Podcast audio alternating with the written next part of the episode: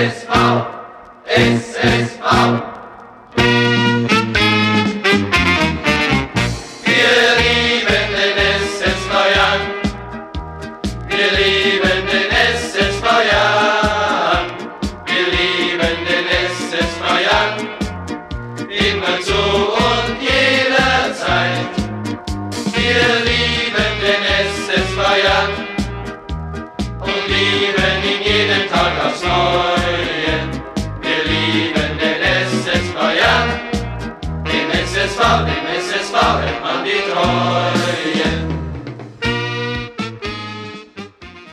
Und herzlich willkommen zu 1889 FM und Rückpass. Heute mit einer speziellen Crossover-Episode des SSV Jahren Podcasts von mir, Stefan. Und des Podcasts über die Geschichte des Fußballs von mir, Daniel.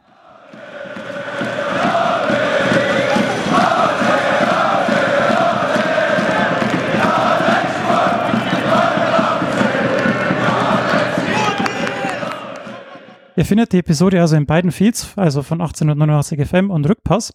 Wir haben uns gedacht, dass das gut zusammenpasst und deshalb haben wir uns zusammengetan, um über die Geschichte des SSV Jan Regensburg zu sprechen. Ja, der SSV Jan Regensburg ist ein Fußballverein mit langer Tradition und wir haben daher viel zu besprechen. Wir machen das aber nicht alleine, sondern wir haben uns dafür zwei Experten eingeladen, die Jan Archivare Gerd und Wolfgang Otto. Ich glaube, dass so viel Spannung an einem Abend fast kaum mehr verträglich ist für Nerven und Gemüter. Ja. Ja, ähm, zu, zu Beginn würde ich äh, euch beide vielleicht bitten, euch kurz vorzustellen. Also was, ähm, was hat euch zum, zum Jan gebracht? Wann seid ihr zum Jan gekommen und äh, was, was macht ihr sonst so? Ja, mein Name ist Wolfgang Otto. Ich bin äh, Archivar des SSV Jan Regensburg bin an und für sich beruflich äh, in einer anderen Ecke, bin, bin Urologe, also Arzt, äh, arbeite unter anderem auch an der Universität als äh, Dozent. Und ähm, habe den äh, Fußballsport sozusagen als Ausgleich, zumindest den passiven, nur den passiven, zumindest die letzten Jahre, äh, den passiven Fußballsport so ein bisschen als Ausgleich äh, kennengelernt, schon relativ früh äh, mich äh, befasst mit der äh, Geschichte des Jahren eigentlich, man möchte fast sagen, von Anfang an auch ein Interesse gehabt. Also da reden wir jetzt von Anfang der 90er Jahre, äh, ein Interesse gehabt, ähm, mit der Geschichte des äh, Fußballs an sich, aber auch vor allem des SSV Jahren mich da zu beschäftigen. Habe zum Beispiel, kann mich noch gut erinnern, Anfang der 90er Jahre, wir werden da später noch drauf äh, zu sprechen kommen, waren jetzt nicht gerade die Hochzeiten des Jahrenfußballs. Es waren äh, damals so eher die, die Zeiten großer, äh, sowohl finanzieller als auch sportlicher Krisen. Ähm, hat so in der, in der anfangs noch dritten, dann vierten, dann teilweise fünften Liga Mitte der 90er gespielt und da gab es natürlich wenig Material, bis gar kein Material und ich kann mich noch gut erinnern, wie ich in den äh, Sportregalen, ähm, äh, in, den, in, in den Büchereien beziehungsweise in den Buchhandlungen alles aufgesaugt habe und dann auch gekauft habe. Ich kann mich noch gut erinnern, einmal Löwe, immer Löwe, damals zum äh, 60er Aufstieg, weil da waren hinten drin die ganzen Abschlusstabellen, natürlich nur wo 60 äh, äh, äh aus 60er Sicht sozusagen. Aber da habe ich natürlich dann auch gelesen, Oberliga, also damals erste Liga in den 50er Jahren und da waren dann auch die ganzen Ergebnisse drin gegen Jan und so weiter. Und das habe ich äh, dann äh, so eben mir angeeignet und das äh, ging dann später weiter. Da werden wir sicherlich dann äh, noch drauf äh, zu sprechen kommen. Und das Ganze ging dann weiter mit Büchern im Verlauf der Zeit, die dann so geschrieben wurden. 2002 das erste, so ein Bildband. Dann haben wir eine Chronik gemacht, zusammen mit meinem Vater. Äh, da werden wir gleich noch drauf kommen. Ähm, der ähm, da äh, auch so natürlich aus familiärer Sicht sicherlich sehr früh die Begeisterung geweckt hat. Und später würde ich dann sagen, vielleicht als die Begeisterung, äh, wie es halt so im Lauf des Lebens ist, bei ihm äh, etwas schon wieder gewichen war bei ihm wieder voll zum Tragen äh, gekommen ist äh, für den Jan. Und ähm, ähm, es sind weitere Buchprojekte äh, etc. etc. Homepages äh, und so weiter dazugekommen. Und so äh, wird man dann eben mit der Zeit von alleine irgendwann Archivar. Das Archiv muss man vielleicht noch am Anfang dazu sagen, das Jan ist kein Archiv, wie man sich vorstellt. Man geht irgendwo rein und da ist, wie es jetzt bei anderen Vereinen ist, ähm, äh, alles bereitet, dass äh, die Wissenschaft etc. sich damit auseinandersetzen kann, sondern das äh, liegt halt so gesammelt über die letzten 20, 25 Jahre im, im Keller und in verschiedenen Schubläden und wartet darauf irgendwann mal in ein echtes Archiv. Das ist so mein Traum, vielleicht im, im neuen Stadion oder auch an anderer Stelle mal dann äh, ähm, auch für die Wissenschaft auswertbar zu werden. Die erste Dauerkarte war wann? Die erste Dauerkarte war äh, meines Wissens und der Erinnerung nach im äh, interessanterweise im Landesliga-Jahr äh, 96, 97. In den Jahren davor bin ich ähm, immer wieder hingegangen, aber halt habe dann Einzelkarten äh, sozusagen äh, mir äh, gekauft und die erste Dauerkarte dann in der Landesliga nach dem schwersten Sturz sozusagen als Trotzreaktion, ähm, obwohl der Jan dann nur noch die Nummer zwei war in Regensburg. Äh, und äh, das erste Spiel, das war auch ganz interessant, war 92 im DFB-Pokal, erste Runde gegen VfB Lübeck. Der Jan war damals mit großen Erwartungen mit Carsten Wettberg in die Saison gestartet und ist dann auch weitergekommen in dem Spiel. Na, da waren wir zwei. Joe House hat damals die zwei Tore für den Jan geschossen.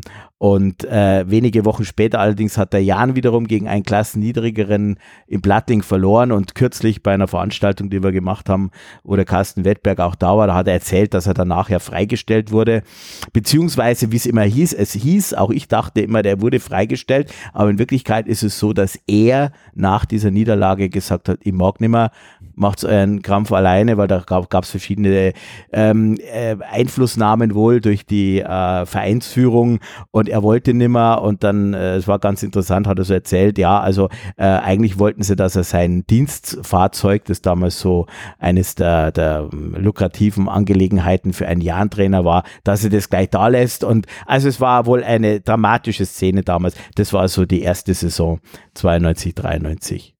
Ich nehme an, da bei dir war es ein bisschen früher? Bei mir war es ein bisschen früher. Ich wäre eigentlich in diesen Tagen 70 Jahre beim Jan wäre konjunktiv, denn es war nicht so.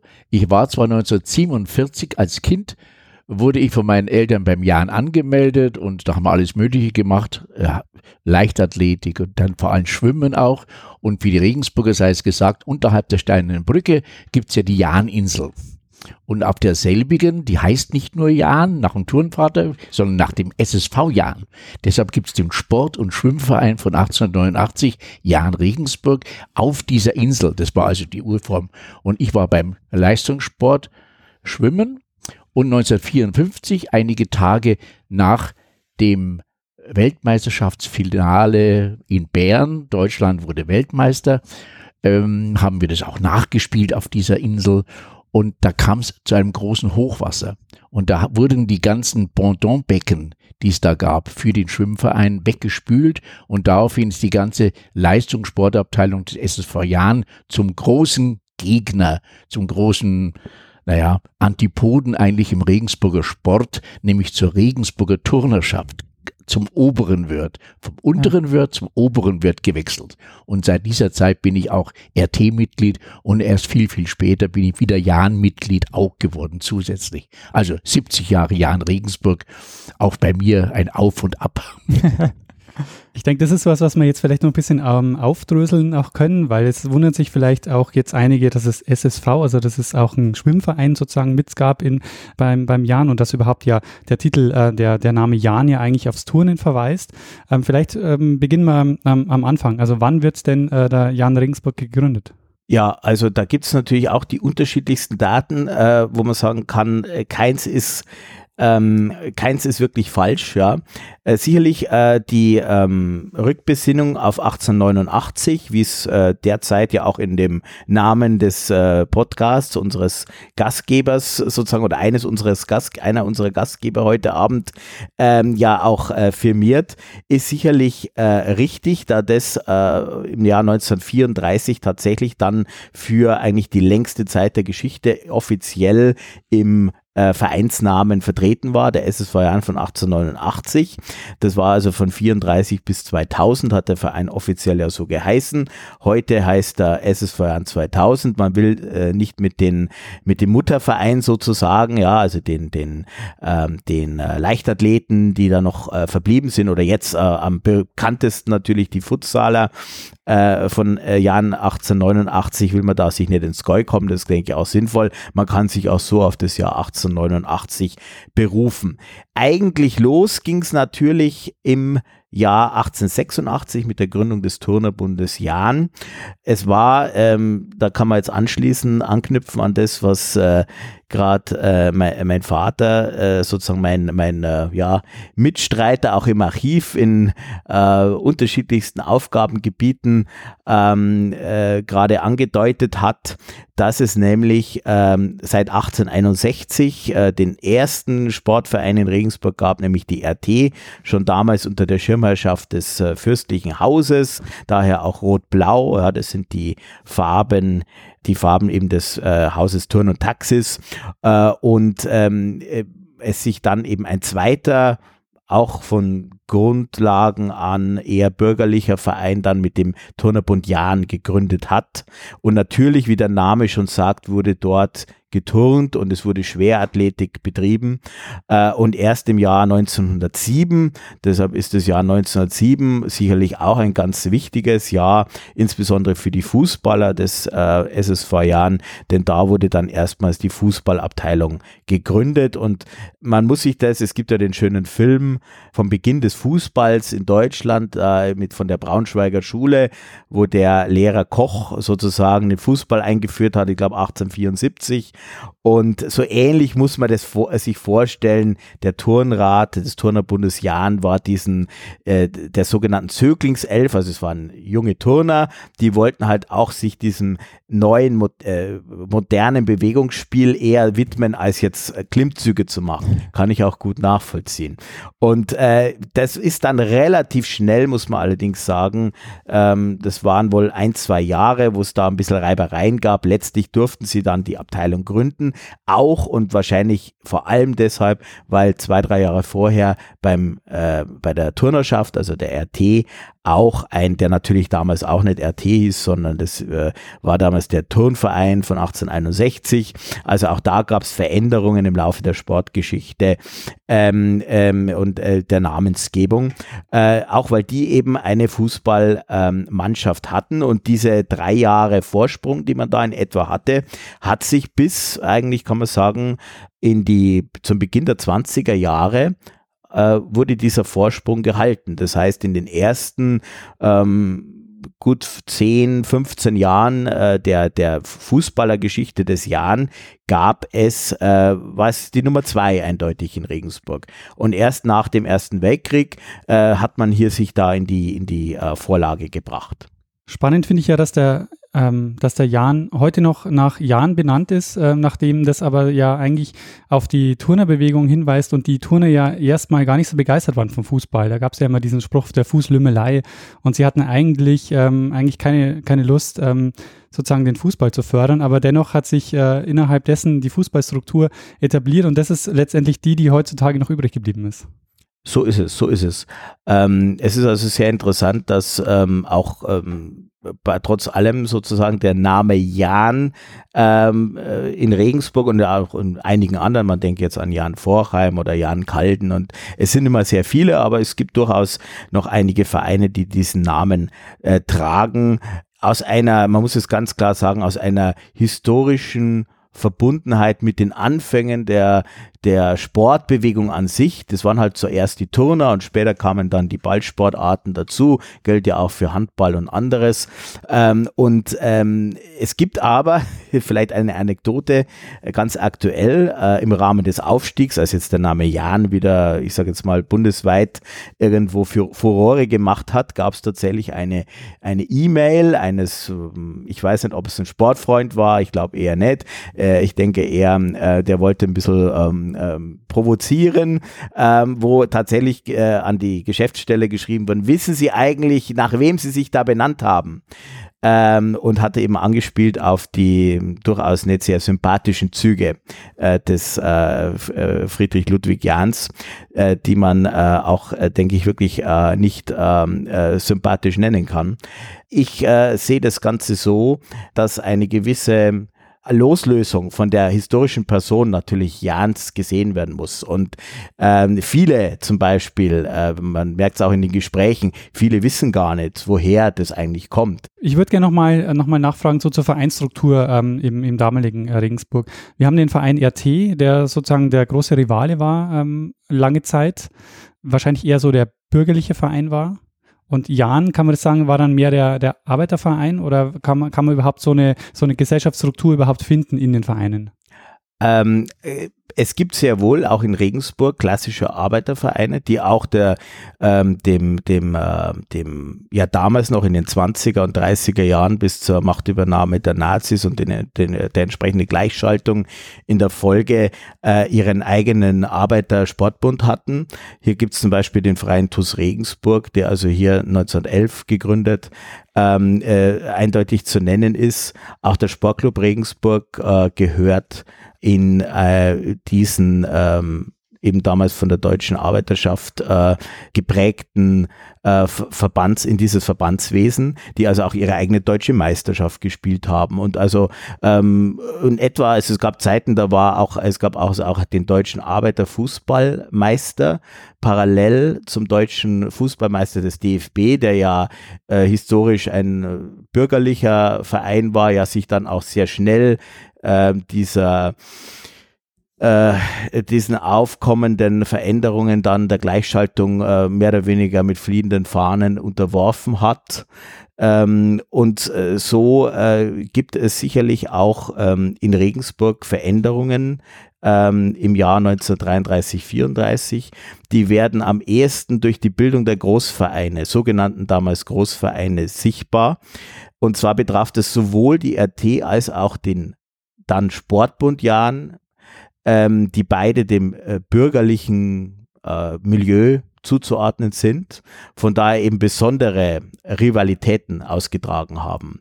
In diesen Jahren haben ja zum Beispiel, äh, wir hatten es angesprochen, mit diesen eigenen Ligen eben für den Arbeitersport, Vereine wie der RT und Jan äh, kamen gar nicht in Kontakt direkt mit den anderen Vereinen sondern haben eben sich selber gegenseitig äh, behagt und bekriegt.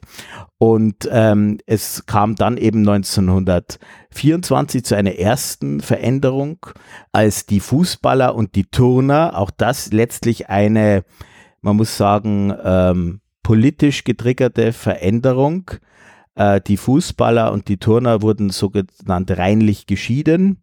Äh, das bedeutet, dass eben äh, die deutsche Turnerschaft ähm, nach wie vor die Entwicklungen dieses äh, nach wie vor als welschen und englischen Fußlümmelei, äh, wie du richtig gesagt hast, äh, abgelehnt haben und aus diesem Grund äh, ihre Turnvereine aufgefordert haben, sich zu lösen von den äh, Fußballern, die dann als Sportler, daher dann auch Sportbund Jan zwischen 24 und 1934 äh, genannt, ähm, aufgefordert haben und das war bei der RT genauso. Da hat sich dann der damalige erste FC Regensburg gebildet, der auch dann bis ins Jahr 34 bestand, ehe dann äh, aus dem ersten FC Regensburg zusammen mit zwei, drei kleineren Vereinen, die äh, in diesem, ja, in dieser typischen Nazi-Ideologie halt als nicht nicht überlebensfähig galten und die nicht nutzbar erschienen für propagandistische Zwecke, äh, zusammengeführt wurden zum sogenannten Großverein. Und auf der anderen Seite war das dann der SSV Jahn,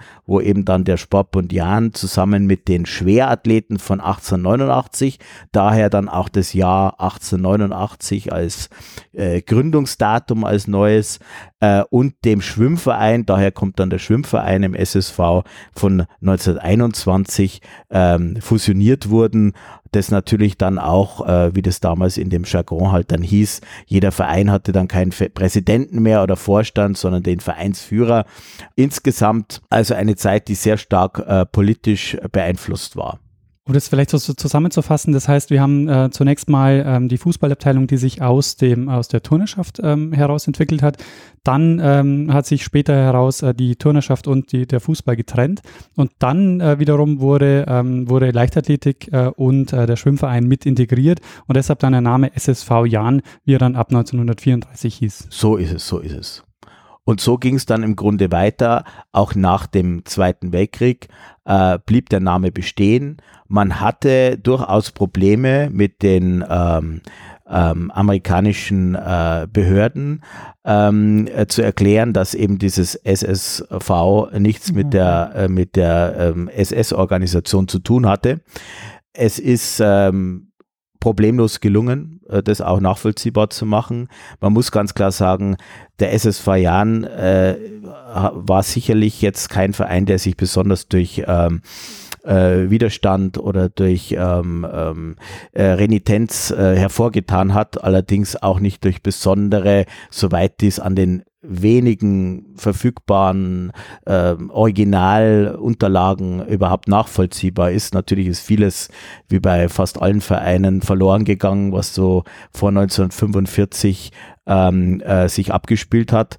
Aber äh, man kann sagen, insbesondere der berühmteste Janler, ähm, ähm, nach wie vor Hans Jakob, der ja genau in dieser Zeit zwischen 25 und 42 beim SSV Jahren und vorher schon beim Sportbund Jahren gespielt hat, ab 1930 dann Nationalspieler war bis Ende der 30er Jahre 38 Mal, das war bis in die Mitte, Ende der 60er Jahre, ne? Hans Tilkowski äh, Sepp Meyer hat ihn eigentlich erst überholt. Äh, Sepp Meyer hatte, genau, Tilkowski hat ihn eingestellt und der Sepp Meyer hat ihn dann überholt. Äh, der Rekord Nationaltorwart war und von dem äh, ist durchaus bekannt, dass er gerne die äh, örtliche Nazi-Prominenz äh, geärgert hat, indem er zum Beispiel nach den Nürnberger Gesetzen äh, von 1935 ähm, ausgeschlossene, insbesondere auch an der Teilnahme beziehungsweise am, äh, am Zuschauen, im, selbst beim Zuschauen im, im Janstadion oder im, im, im Fußballstadion allgemein ähm, im, im damaligen Deutschland ausgeschlossene jüdische Mitbürger einfach mitgenommen hat, an die Hand genommen hat und auf die Tribüne geführt hat und selbstverständlich hatte das einen solchen Effekt als äh, so eine Integrationsfigur und ein Idol, ähm, äh, dass er sich das leisten konnte und auch entsprechend hier Zeichen setzen konnte. Leider natürlich, wir wissen alle, äh, mit begrenzter Wirkung. Es ist auch bezeichnend, dass äh, das Buch, das er da geschrieben hat, äh, 1948 herausgekommen ist dann 49, von Tor zu Tor durch ganz Europa, ähm, eines der ersten Bücher war, das in äh, in der amerikanischen Besatzungszone damals noch äh, zugelassen wurde. Ähm, und das äh, ist also auch schon ein äh, Beweis, dass äh, ähm, man ihm äh, letztlich ähm, keine Vorwürfe zu machen hatte, was über das hinausgeht, was, äh, denke ich, allen ähm, äh, damaligen ähm, Bewohnern vorzuwerfen gewesen wäre. Es war eine richtige Persönlichkeit halt. Und leider gab es davon zu wenige. Du hast ihn ja äh, persönlich Ich habe ihn persönlich sehr gut gekannt. Sein Sohn, äh, mit dem bin ich aufgewachsen in der Schule, der ist leider zu einem tragischen Tod, hat es geführt in einer Mitgliederversammlung in welchem Jahr, Wolfgang, äh, weißt du besser? Das war natürlich auch, äh, man möchte fast sagen, fast eine, ein Menetekel, ja. Ähm, das war genau bei der Versammlung, als der SSV Jan 2000 damals gegründet wurde, in dieser äh, sozusagen Gründungsversammlung, Juli 2000, äh, im Jahr 2000. Mal, äh, es war sicherlich 35 Grad ungefähr so, ja. Äh, und in der Tat war es dann am Ende der Veranstaltung, hat der Hans-Dieter Jakob damals Anfang 60, äh, einen Herzinfarkt erlitten und ist verstorben. Er war selber ja noch äh, nicht nur Sohn des berühmten Hans Jakob, sondern er war selber ja auch in 1960, 61 im letzten Oberliga-Jahr äh, in der ersten Mannschaft des Jahres, also Erstligaspieler sozusagen. Und ähm, ja, das sind so die traurigen äh, Erinnerungen, die man natürlich auch hat. Gott sei Dank meines Wissens der einzige Todesfall im Rahmen einer Mitgliederversammlung des SSV Jahren, aber sicherlich eine ganz ähm, bekannte Persönlichkeit, ähm, die damals ähm, aus den Reihen gerissen wurde. Das war ja auch eine ganz besondere Sitzung. Wir werden, denke ich, nachher auch noch äh, genauer wahrscheinlich darüber reden, weil Ausgliedern ist ja auch heute sehr beliebt bei Vereinen. Der Jan war da ja wahrscheinlich einigermaßen früh dran, wenn man jetzt so die, die, die Vereine ja, sich anschaut. Es, ist, es war sozusagen die erste Ausgliederung. Also es war so, dass im Jahr 2000 ja dieser Regionalliga-Aufstieg äh, kam, äh, wieder erstes Aufbäumen nach fast einem Vierteljahrhundert relativen Dahindümpelns und äh, es hat dann die damalige Vereinsführung die Entscheidung getroffen, getroffen, äh, war damals sicherlich auch nicht ganz unbegründet, weil im damaligen SSV Jahren war es so, dass eine Delegiertenversammlung, äh, so wie man es heute aus der Politik kennt, ja, nicht die Mitgliederversammlung, sondern die Delegiertenversammlung, wo die einzelnen Abteilungen ihre Vertreter hingeschickt haben, hat entschieden und das bedeutet, dass letztlich viele Dinge, die die Fußballer gerne gemacht hätten oder die erforderlich gewesen wären für eine äh, gedeihliche äh, Zukunftsförderung, äh, sozusagen von der Wanderabteilung oder von den äh, Keglern etc. etc. Ähm, äh, mal hier mal dort ähm, unterwandert werden konnten. Und so war die Überlegung, machen wir uns selbstständig, nur die Fußballer ähm, dann könnten wir sozusagen da ähm, selbstständig äh, das eigene Schicksal in die Hand nehmen. Dass das Ganze im Lauf der Zeit dann durch diverse ähm, Entwicklungen, Entscheidungen ähm, eben dann auch mit diesem neuen Namen SSV 2000 irgendwo ähm, natürlich äh, auch in der Öffentlichkeit ähm, gleichgesetzt oder äh, in Verbindung gebracht wird und wurde, ähm, das äh, liegt in der Natur der Sache.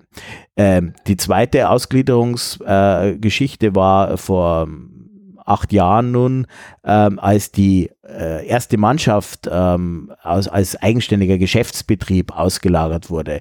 Das ist in der Tat eine sehr, äh, aus der jüngsten Vereinsgeschichte sozusagen, eine sicherlich, ähm, wenn man es vor allem jetzt von von, von, im Rückblick sieht, äh, ganz entscheidende Situation gewesen, ähm, die äh, möglicherweise auch sowohl Stadionbau als auch die Erfolge der letzten Jahre erst möglich gemacht hat oder in den Bereich des Möglichen gesetzt hat.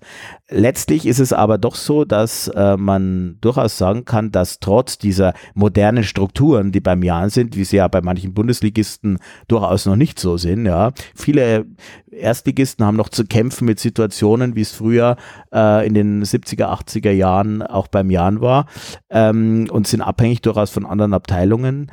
Dennoch ist interessant, dass äh, gerade in den letzten, sagen wir mal, 10, 15 Jahren sehr ähm, viel Wert auch auf die Historie gesetzt wurde. Ähm, ähm, und da kann man schon sagen, dass das auch, ähm, soweit es eben Fußball ist heute insbesondere in der zweiten Liga und darüber hinaus ein auch, auch ein, bei aller, äh, ich sag mal, nostalgischen äh, Sicht, die wir hier, die wir vier hier sitzen, alle haben auf die Sache, aber äh, dass das so läuft, wie es läuft und dass wir über Zweitliga-Fußball im neuen Stadion uns alle freuen können, ist natürlich auch ähm, geschuldet einer äh, Professionalisierung und einer Verwirtschaftlichung. Umso wichtiger ist es, ähm, dass man sich genau eben auch der Entwicklungen und der Historie zurückerinnert und da äh, fühlen äh, mein Vater und ich mich so ein bisschen eben mitverantwortlich, dass auch an diese Geschichte erinnert wird. Zumal es nicht nur eine Sache der Sportvereine ist, sondern generell eigentlich Unternehmen. Also die Sportvereine sind ja heute in der Tat Unternehmen, aber es würde auch vielen Unternehmen herkömmlicher Art, ökonomische Betriebe gut anstehen, sich zu erinnern, wo komme ich her, auch ganze Regionen, zum Beispiel Ostbayern, wo komme ich her, wo gehe ich hin? Um zu wissen, wo ich hin will, muss ich eigentlich wissen, wo ich herkomme. Also und da ist Bayern zum Beispiel, wäre durchaus etwas mehr Demut angesagt, auch wenn es uns zurzeit so gut geht, wie wir alle von uns sagen, wie noch nie. Und äh, so ähnlich ist es auch. Wir als Fußballverein äh, orientieren uns natürlich immer wieder an den 50er Jahren, wo wir Erstliga tauglich waren, äh, wo die damalige erste Liga, Oberliga Süd, war natürlich nicht zu vergleichen mit der eingleisigen ersten und zweiten Liga. Aber dennoch ist das unser großes, so hast du es auch vorhin gesagt, in den 90er Jahren, da war ja 30 Jahre lang gar nichts los, sag ich mal in den 60er, da kommt man sicherlich nachher noch ein bisschen drauf zu sprechen, aber unsere große Zeit war eigentlich die 50er Jahre, wo eben in Regensburg äh, die 60er, die Offenbacher, die Klubberer, äh, der FC Bayern, wo damals noch gar nicht so groß war, äh, als Gegner aufgetaucht sind. Und das war damals natürlich über, es war gesellschaftspolitisch auch was anderes. Da sind 20.000 und mehr Zuschauer an der Prüfeninger Straße gestanden. Wenn man die Bilder ansieht, auch in unseren historischen, äh, das ist ja, die sind da im Anzug und im Hut auf. Also das war ein ganz anderes Ereignis als heute vielleicht.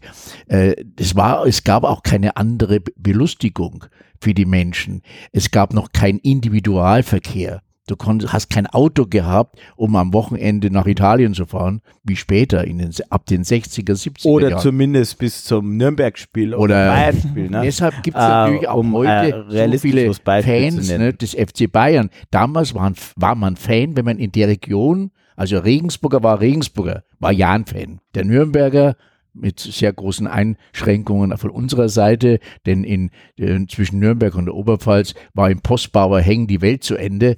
Äh, dort war katholisch, evangelisch, altbayerisch haben die geredet oder fränkisch. Heute ist Neumarkt vor den Toren Nürnbergs fast eine Speckgürtel von Nürnberg und eine Vorstadt, eine Wohnstadt von Nürnberg. Also da hat sich sehr viel auch wirtschaftlich und gesellschaftlich sehr viel geändert. Und im Fußball war es auch so. Ist undenkbar wäre es damals gewesen, dass ein FC Bayern oder erste FC Nürnberg bundesweite Fanclubs Mhm. Wie dann jetzt beim FC Bayern, äh, die ist in, gut, die ganze Generation der Uli Hoeneß und Beckenbauer hat es halt geschafft, das muss man wirklich neidlos anerkennen, äh, bundesweit oder über, darüber hinaus eine Internationalität herzustellen, wo die Fanclubs, äh, du bist ja, wenn du Bayern gegen Bayern spielst, immer in der Minderheit. Du kannst zugelost bekommen, in welchem Pokalwettbewerb auch immer. Du bist nie in der Mehrheit in deinem eigenen Stadion. Und das war früher in den 50er Jahren noch nicht, nicht so. Und deshalb war Jan Regensburg an der Prüfeninger Straße, das war ein Bollwerk. Heute, wenn man die heutige Zeit, wir sind auswärts fast besser als daheim. Da, wo Ja. du es gerade- wo du gerade ansprichst, wir haben jetzt auch schon die Continental Arena angesprochen gehabt. Der Aufbau des Jahrenstadions, der begann, begann ja auch so in den 30er Jahren in der Ära Hans Jakob. Ne? Da wurde ja zuerst irgendwie die Haupttribüne gebaut. Richtig, richtig. Äh, es ist so, äh, dass das äh, Stadion, das dann in den 50er Jahren so stark gefüllt war, äh, am, sicherlich am stärksten. Es gibt äh, da diese, mh, diesen Rekord 30.000 1950. Ob es jetzt 28 oder 32.000 waren, wird kein Mensch jemals gewusst haben, äh, geschweige denn in der Zukunft wissen. Aber 30.000 ist so das, was sich äh, da ähm, äh, erhalten hat als offizielle Zahl. Das war natürlich in den 20er Jahren noch lange nicht so. Es begann langsam in den 20er Jahren Fußball ein allmählich in den Großstädten vor allem zuerst ein Massensport zu werden. Ähm, das hat dann auch durchaus mit entsprechenden Erfolgen. Der Jan ist 1921 erstmals in die erste Liga, damals Kreisliga Südbayern aufgestiegen, ähm, wo damals eben auch schon Bayern und 1860 die Gegner waren.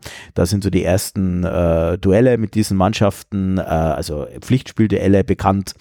Und hatte dann äh, einige hundert Zuschauer zu dieser Zeit. Das wuchs dann im Laufe der 20er Jahre, auch mit dieser Entwicklung nach 1923, dass sich die wirtschaftliche Lage zunächst ja etwas entspannte. Ja, ähm, in Regensburg waren sicherlich nicht die goldenen 20er Jahre, aber es waren ähm, allmähliche Besserung, äh, die eintrat bis äh, zum Wechsel des Jahrzehnts. Und äh, hier hat der Fußball immer mehr Bedeutung gewonnen und es waren dann durchaus schon 1927, 28, als man wieder mal aufgestiegen war in die erste Liga, ähm, dann äh, durchaus 2.000, 3.000 Zuschauer mal da. Und das, der erste große äh, ja, Zuschauermagnet waren, als man ähm, mal äh, Zweiter war in der, in der südbayerischen Liga, also wie der erste Liga, äh, als man an der sogenannten Trostrunde zur deutschen Meisterschaft äh, teilnehmen durfte und unter anderem gegen den ersten FC Nürnberg, der damals in der Nordgruppe, in der bayerischen Nordgruppe spielte, ähm, dann antrat. Und da waren also 8000 Leute Leute um dieses, äh, ja, man kann sagen, um diesen Fußballplatz herum gestanden und man wusste dann, irgendwas muss geschehen. Äh, das war, wie gesagt, 1930 im gleichen Jahr, als äh, Hans Jakob sein erstes Länderspiel dann machte. Ähm, das war am 2. November ähm, in Norwegen und äh, bereits äh, zwei Wochen später gründete sich dann der Tribünenbauverein, weil man sagte, es muss jetzt irgendwas geschehen. Und wir sollten auch natürlich die Begeisterung, die aktuelle nutzen es war natürlich jetzt schon eine Zeit, wo es äh, die wirtschaftliche Lage, äh, die Krise bereits begann und im Grunde der Verein äh, wie lange und viele Jahre später auch ähm, eben mehr Schulden als äh, äh, Guthaben hatte.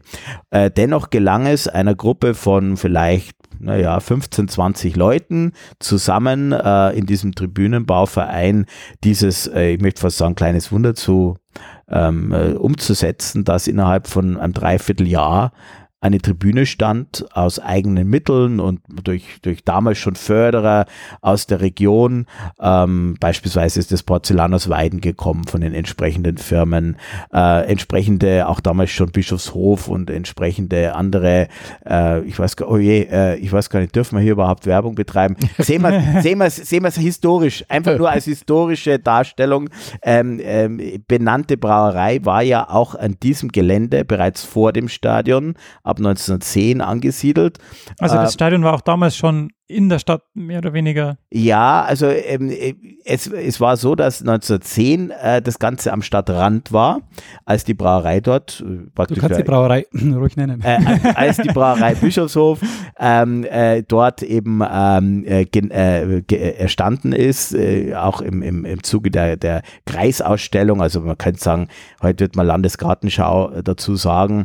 Und da ist viel ähm, in die damalige Provinzstadt Regensburg sehr viel auch durchaus an an öffentlichen Mitteln hineingekommen. Und es haben sich dort auch die äh, dann in den Folgejahren die ersten Siedlungen, ähm, das waren hauptsächlich Eisenbahnersiedlungen, äh, zunächst eben ähm, die ähm, Margretenau. Äh, ja, das kam, glaube ich, noch ein bisschen später, mhm. aber davor, also äh, praktisch bis, bis zur Brauerei wurde damals rausgebaut, was ja einige Jahrzehnte vorher bereits ähm, oder, oder noch äh, sozusagen äh, Feldwaldwiese war. Äh, und da hat man dann 1926 äh, ein Areal, also ein Stück Wiese, gepachtet, nachdem man einige Jahre vorher 23 war das, äh, von einem ähnlichen Areal auf der anderen Seite der Brauerei an der Dechbettner Straße mehr oder weniger rausgeflogen ist, weil ähm, das gab es damals bei aller aufkeimenden Begeisterung für den Fußballsport auch noch eine gewisse, ja, ähm, vielleicht auch manchmal bigotte äh, Provinzialität, ja, ähm, dass eben der neue Besitzer dieses Areals gesagt hat, am Sonntagvormittag geht man in die Kirche und spielt nicht in kurzen Hosen Fußball.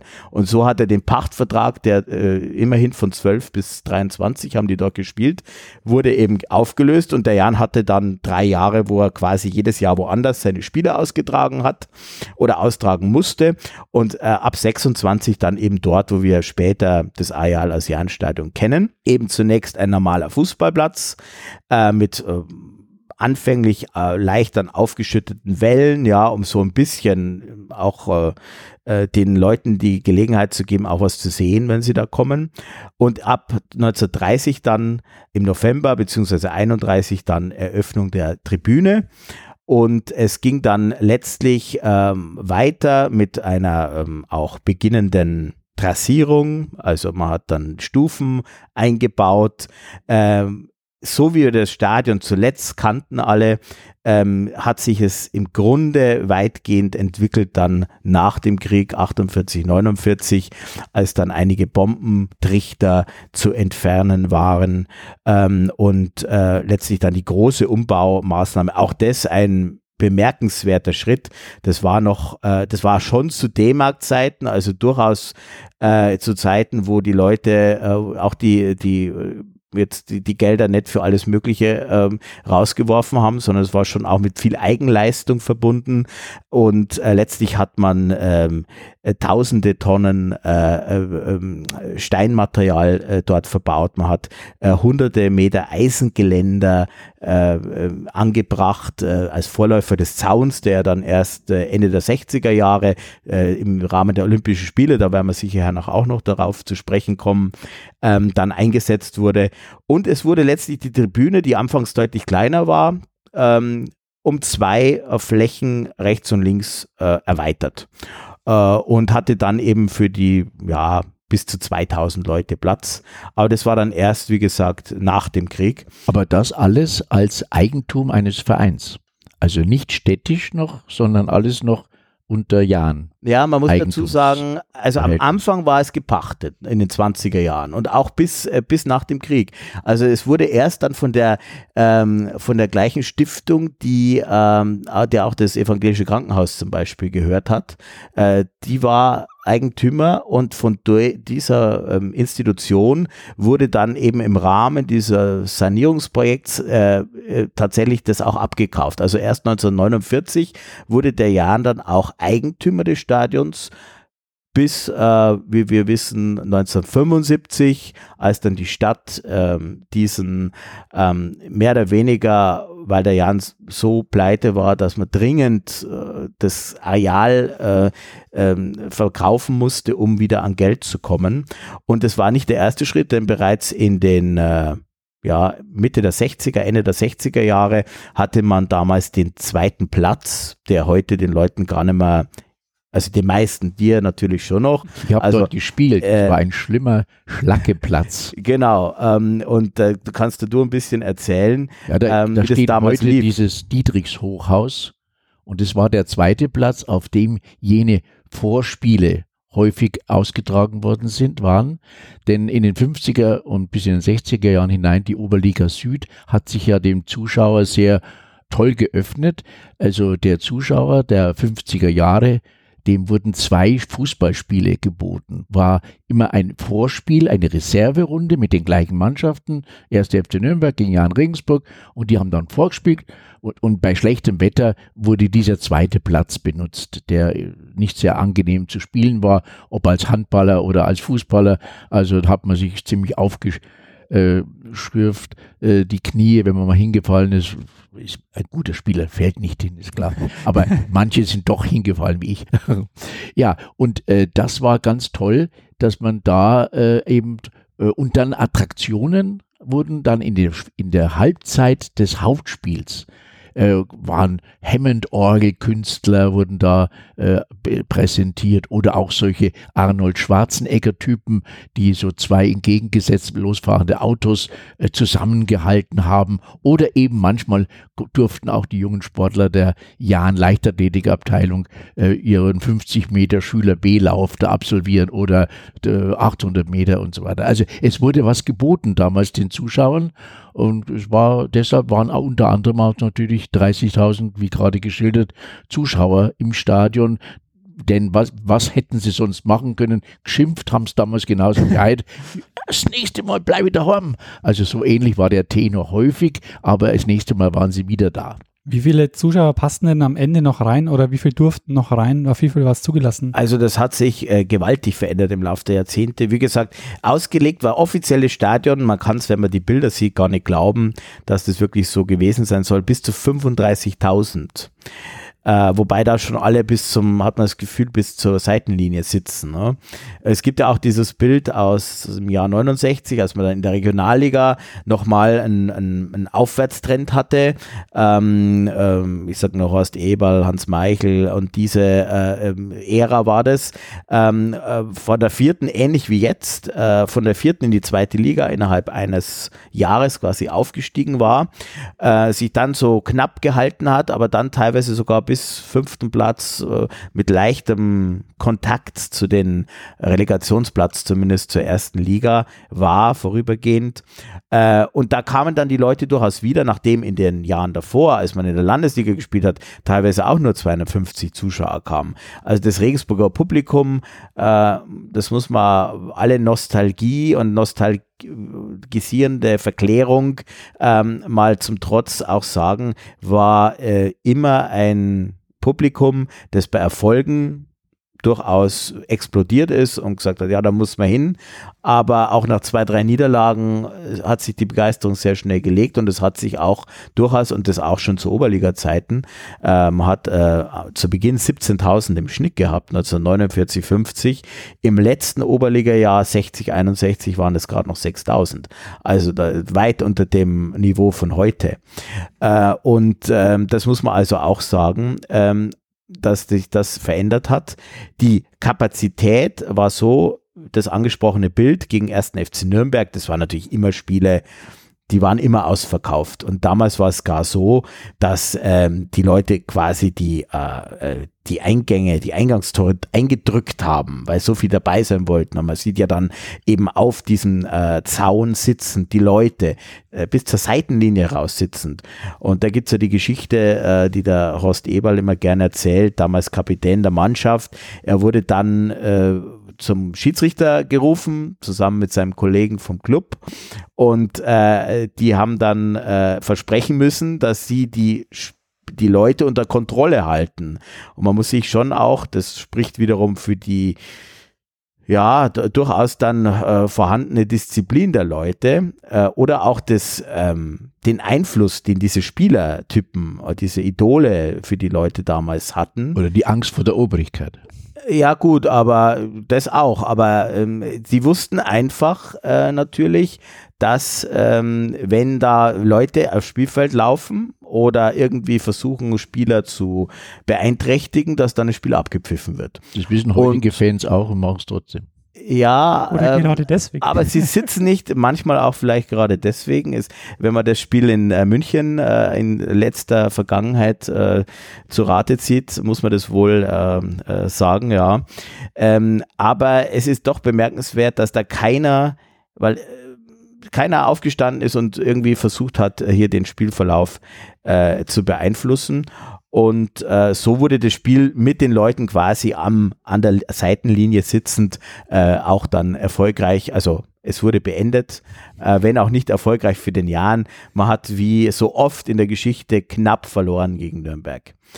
Aber ähm, es gab auch durchaus Erfolge. Da kommen wir vielleicht äh, eher zum Schluss nochmal äh, drauf, wenn es um dieses Duell gegen den Club geht es ist dann so gewesen, dass es nochmal Umbauten gab. Ende der 80er Jahre zum 100. Vereinsjubiläum wurde das Stadion, das wirklich in einem äh, marodesten Zustand damals war. Und äh, ähm, also da hat man äh, Fauna und Flora studieren können, sozusagen, ja, ähm, in diesem Stadion. Ähm, damals kam ja auch schon äh, nicht zum ersten Mal, aber vor allem auch da wieder Gedanken auf, was machen wir mit dem Stadion? Wird da ein neues Stadion? Ist es es nicht erforderlich. Und es, man hat sich halt damals entschieden, der Jan war wie gesagt so immer zwischen dritter und vierter Liga äh, hin und her dümpelnd, ähm, äh, mach mal lieber äh, jetzt erstmal eine Sanierung und schauen, wie das überhaupt weitergeht. Ähm, und ähm, durch diese Sanierung wurde ein entscheidender Schritt ähm, getan, nämlich die Anzahl der Stufen wurde ähm, reduziert, die Stufenhöhe wurde höher. Äh, beziehungsweise wieder aufgerichtet, denn die waren schlicht und einfach eingetreten, ja, durch die Massen, die da über die Jahrzehnte gestanden hatten. Und dadurch wurde die Kapazität von 17 auf 11.000 reduziert. Das wurde dann nochmal in den letzten Jahren durch die Zusatztribüne und dann noch die Nordtribüne äh, höchste Kapazität, glaube ich, war am Schluss 12.500. Zum Beispiel da in dem Spiel gegen St. Pauli, klar, das glaube ich zuletzt äh, das, äh, erreicht beim letzten Zweitliga-Ausflug. Äh, ähm, aber äh, die Zahlen gingen nach unten, so wie ja insgesamt auch die Zuschauerzahlen äh, über die Jahrzehnte äh, abgenommen haben. Und wie gesagt, wir sind heute eigentlich in einer, ich habe es jetzt nicht parat auf den Tag genau, durch die, das letzte Spiel wird es ein bisschen runtergegangen sein, wo er wahrscheinlich den Leuten zu kalt war oder so.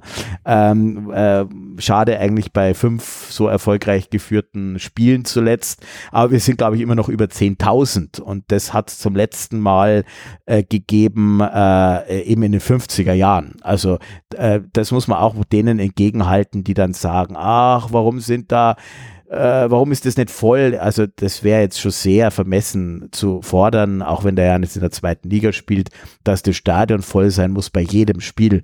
Äh, ich denke, wenn dieser Schnitt von 10.000 äh, ge gehalten oder vielleicht äh, je nachdem, wie die äh, Rückrunde läuft, äh, in diesem Bereich sich entwickelt, wäre das wirklich eine ja, historische Zahl.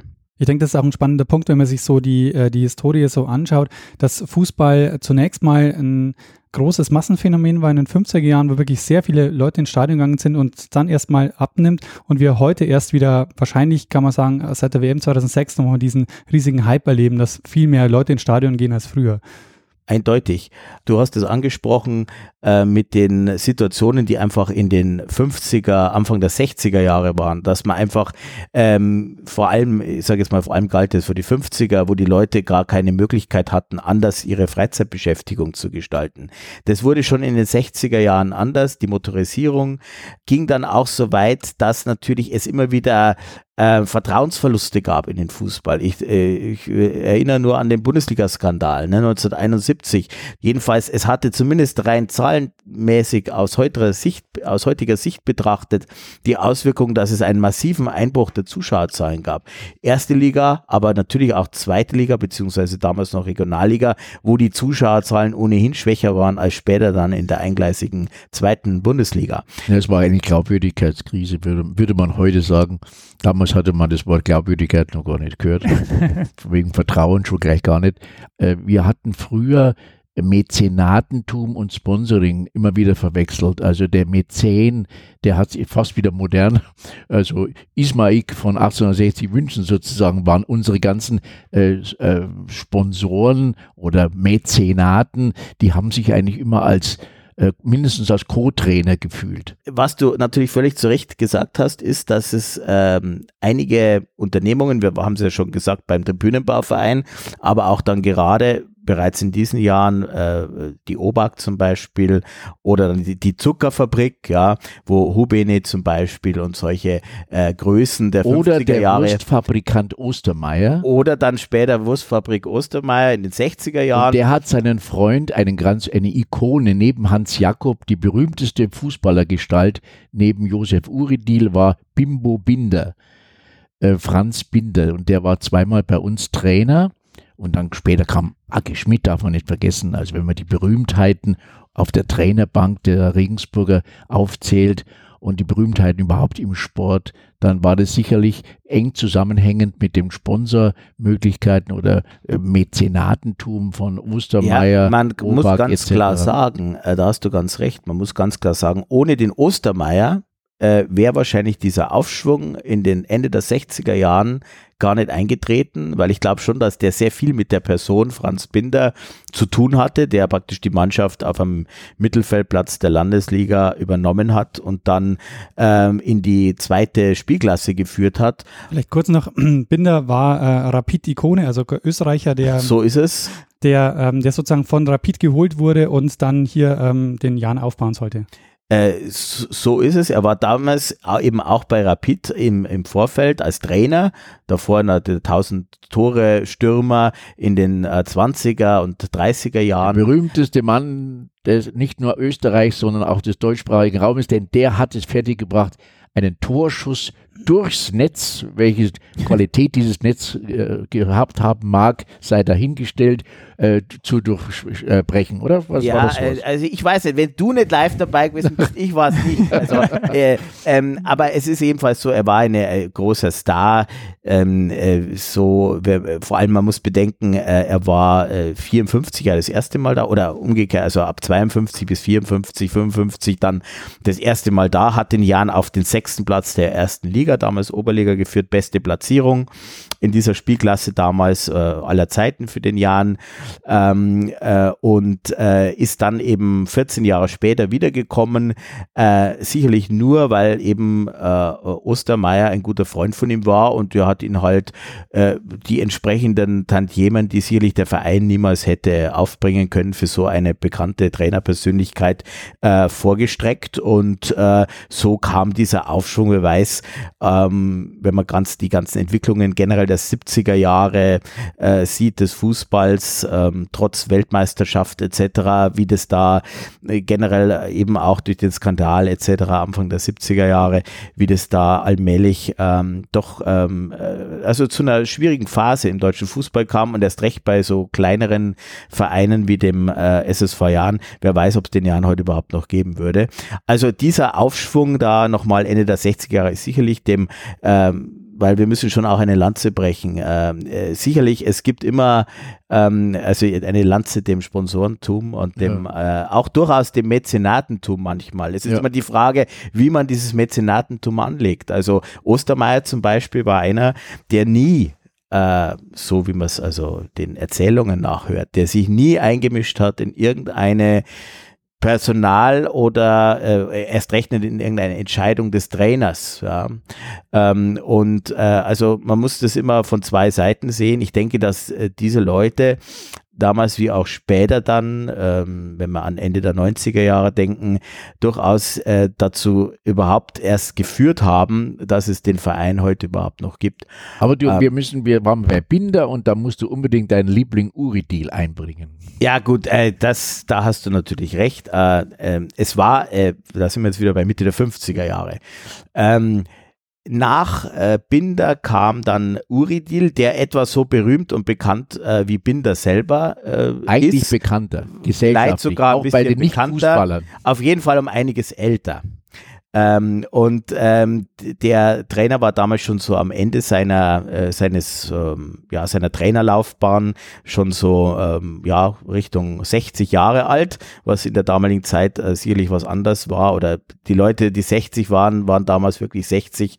Heute sind ja die 60-Jährigen äh, oft äh, ähm, äh, Überleg dir, was du jetzt sagst. lebendiger wie manch 40-Jährige, ähm, aber also er war ein erfahrener Mann äh, und ähm, er war eine Berühmtheit, unter anderem natürlich auch das bekannte Lied. Heute spielt der Uridil von 21. Äh, das ist natürlich äh, äh, ein, ein Schlager gewesen, der äh, ich, ich kann singen, aber nicht in diesem, in, äh, nicht jetzt hier äh, sozusagen a cappella.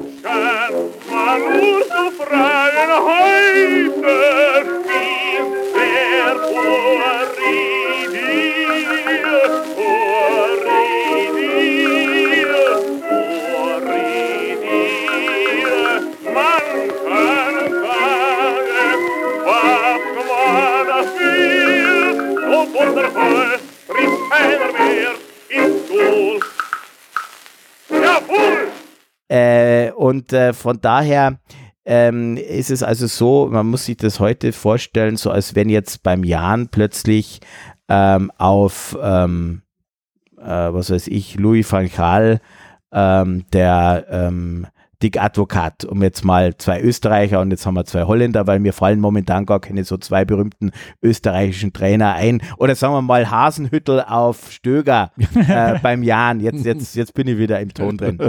Äh, Hasenhüttel auf Stöger folgen würde in der zweiten Liga. So ungefähr muss man sich das vorstellen.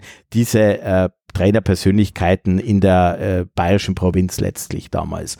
Ähm, und die haben auch, wie gesagt, gut getan dem Jahren. Äh, man hat, äh, wie damals bescheinigt wurde, in diversen Zeitungen auch, ähm, der doch als sehr rustikal verschrienen Art des Fußballspiels noch im ersten Oberliga-Jahr des Jahren ähm, ähm, doch eine spielerische Note hinzugefügt. Äh, Eine Wiener Schule. Äh, die Wiener Schule sozusagen. Äh, sehr richtig. Und ähm, es ging ja dann weiter mit, mit ebenfalls K&K-Schule mit dem Bela Sarosi aus Ungarn äh, der sicherlich da auch weitergearbeitet hat, leider ohne größeren Erfolg, nicht mehr an die Erfolge anknüpfen konnte seiner Vorgänger. Und dann ging es äh, leider wieder hinunter in die zweite Liga. Einmal dann noch hoch, aber das war nur so ein, ja, äh, sozusagen ein Unfall mehr oder weniger, denn man hat dann keine Chance gehabt. Er hat echt, äh, meines Wissens die schlechteste, zumindest in der Oberliga Süd, die, die der schlechteste Abschneiden einer Mannschaft äh, in dieser Spielklasse.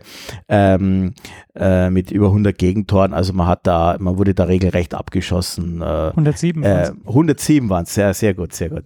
Äh, danke. Ähm, äh, unter anderem einmal, glaube ich, elf bekommen in Frankfurt, die damals allerdings, das muss man auch sagen, gegen Real Madrid um äh, die europäische Landesmeisterschaft gekämpft haben.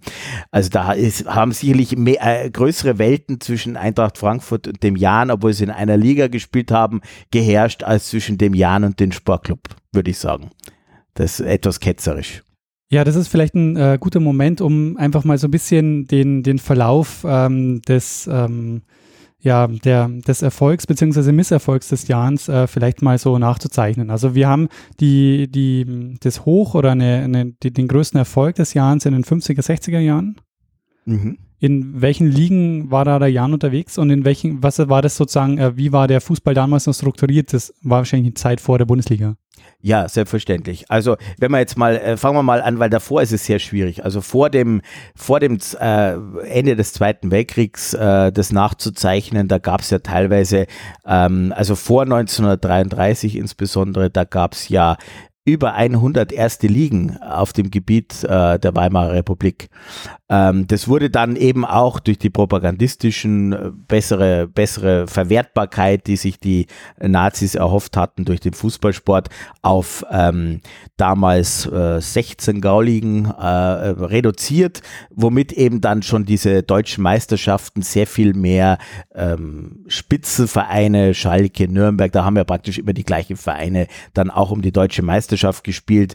Übrigens, die erste Liga äh, sollte schon in den 30er Jahren kommen. Es gab Überlegungen, eine sogenannte Reichsliga einzuführen. Ähm, und es ähm, gibt da aus dem, aus dem Kicker, ich glaube, das war 37, äh, ähm, gibt es da auch so Aufstellungen, äh, wo durchaus auch damals ähm, der Jan, der eine Weile auch ähm, abgestiegen war in den 30er Jahren, dann ab äh, 36 wieder hochkam und dann die, seine erste Hochphase hatte, äh, 1939, 40 mit dem äh, dritten Platz. Unter anderem ersten FC Nürnberg 7 zu 0 in einem Punktspiel Genau. besiegt hatte. Ja. Äh, da warst du aber auch noch nicht dabei, ne? Nein. Okay. Äh, 7 zu 0 besiegt hatte. Und das war also über Jahrzehnte der größte Erfolg. In den 50er, 60er Jahren hat man natürlich nicht über die Erfolge der letzten Jahre gesprochen, sondern da hat man von dieser Mannschaft äh, eben um Hans Jakob, der damals ja auch Spielertrainer war, also äh, eine ganz äh, zentrale Position ausgefüllt hat. Aber eben auch andere Figuren. Ähm, äh, Zibel Bob hat damals dann auch schon mitgespielt, dann ab Anfang der 40er Jahre, der ja dann in den 50er Jahren so der Rekordspieler war mit über 600 ein, ähm, ähm, Einsätzen. Äh, und ähm, aber es kam, wie gesagt, nie zu dieser Reichsliga, auch sicherlich wegen der ähm, politischen Veränderung und wegen der ähm, wegen des Krieges dann, der ja ab 1900 spätestens ab Sommer 44 äh, den Spielbetrieb zum Erliegen gebracht hat. Nach dem Krieg ging es, äh, es ist eigentlich heute kaum mehr vorstellbar, ähm, am 8. Mai war der Krieg vorbei und am 2. November wurde äh, die neue Saison sozusagen gestartet. Äh, und zwar mit einer jeweils höchsten Liga. Äh, in den einzelnen ähm, Besatzungszonen, wobei hier die Amerikaner die ersten waren. Also es ging nur in der amerikanischen Besatzungszone so früh los, äh, zum Beispiel bei den Franzosen oder auch den Briten erst 1947 mit einer mit einer ersten Liga auf auf Besatzungszonenniveau.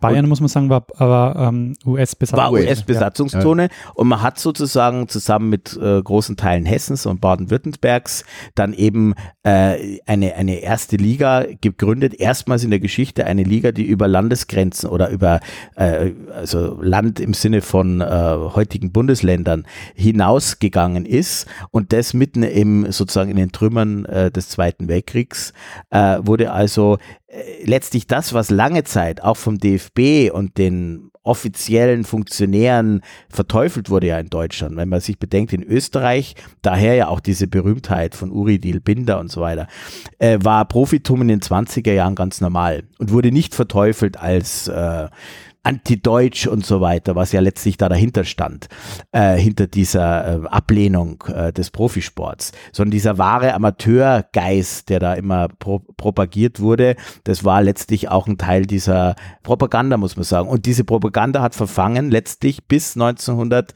äh, ja, bis in die 60er Jahre hinein. Selbst über den, über die Gründung der Bundesliga, äh, wo ja auch dann noch sage, ja, also ein, ein, ein, ein, ein, ein deutscher Vertragsspieler, der über 1200 Euro, äh, D-Mark im Monat verdient, ist quasi äh, sozusagen, äh, hat sich dem, äh, dem äh, Kapitalismus ausgesetzt, etc. etc. Deshalb ist Uwe Seeler daheim geblieben und Hans äh, Karl-Heinz Schnellinger und Helmut Haller sind die einzigen gegangen. die in dieser Italien. Zeit dann gegangen sind, ähm, von den wenigen in den 50er Jahren und dann eben ähm, äh, diesen, diesen Geist, der eben da durchaus in den 50er Jahren zumindest noch durchgehend ähm, dominiert hat, äh, äh, der eben auch verhindert hat, dass eine zumindest für die äh, damals westlichen Besatzungszonen, also in der, in der BRD, eine gemeinsame Liga starten konnte. Das war dann erst, wie gesagt, 1963 der Fall. Davor gab es äh, vier Oberligen letztlich oder eigentlich fünf mit der Berliner Stadtliga, also West-Berlin, ähm, die da auch als erste Liga natürlich galt. Oberliga Nord, Oberliga West, Oberliga Südwest, dann eben der Rheinland-Pfalz, Saarland und die Oberliga Süd für Hessen, Baden-Württemberg und Bayern.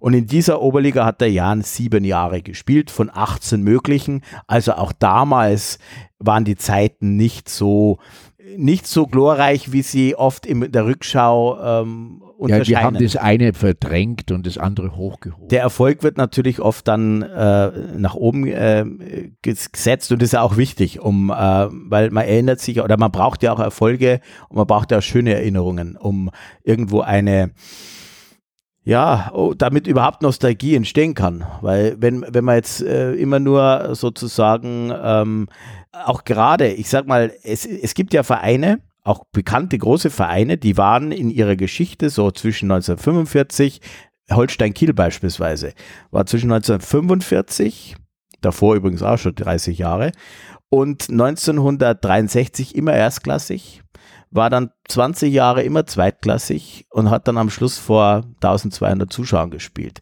Weil es halt so ist, dass Erfolge, und das heißt halt auch aufsteigen, das bindet die Leute und das führt zu einer äh, zu einer, äh, der Kampf um den Aufstieg, natürlich auch der Kampf gegen den Abstieg, aber äh, dass man eben mitleiden kann. Wer natürlich nie aufsteigt, der ist auch vorher nicht abgestiegen. Ne? Das ist damit auch im, äh, verbunden und natürlich auch aus Jans-Sicht, ähm, äh, natürlich kann man sagen, der Jan ist eine Fahrstuhlmannschaft, das ist äh, objektiv so richtig, aber das äh, sagt auch viel aus über die Leidens, äh, die Leidensfähigkeit seiner Fans und die äh, wurde doch in den letzten Jahren äh, belohnt, kann man sagen. Es gab auch beim Jan, wie gesagt, Zeiten, wo es über Jahrzehnte natürlich auch mal nach oben ging, aber dann ging es halt von der Landesliga in die Bayernliga.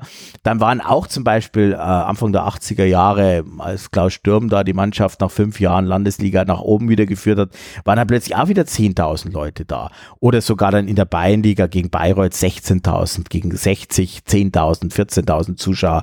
Aber in der Rückrunde waren es dann schon wieder bloß 1200 gegen Westenbergskreuth oder so. Ne? Aber das gilt ja also, generell für den Sport. Ähm, Dieses Auf und Ab, das gehört nun mal zum Sport. Im Fußball, ob als ganze Mannschaft oder auch als einzelnen Spieler. Äh, bei Bayern zum Beispiel ärgert mich, dass alle Menschen dort sein wollen, weil sie zum Gewinnerteam gehören wollen. Aber zum Fußball oder zum Fansein gehört eigentlich auch die Leidensfähigkeit. Deshalb sind für mich die Bayern, die heutigen Bayern-Fans haben noch nie einen Tiefschlag erlebt und erst dann wird man sagen können, ob das wirklich Fantum ist im Sinne von auf und ab, denn das gehört dazu. Nürnberg, Schalke, wenn wir nicht vom Jan reden wollen, äh, da gehört eine gewisse Leidensfähigkeit dazu, um Anhänger von irgendeinem Fußballverein zu sein.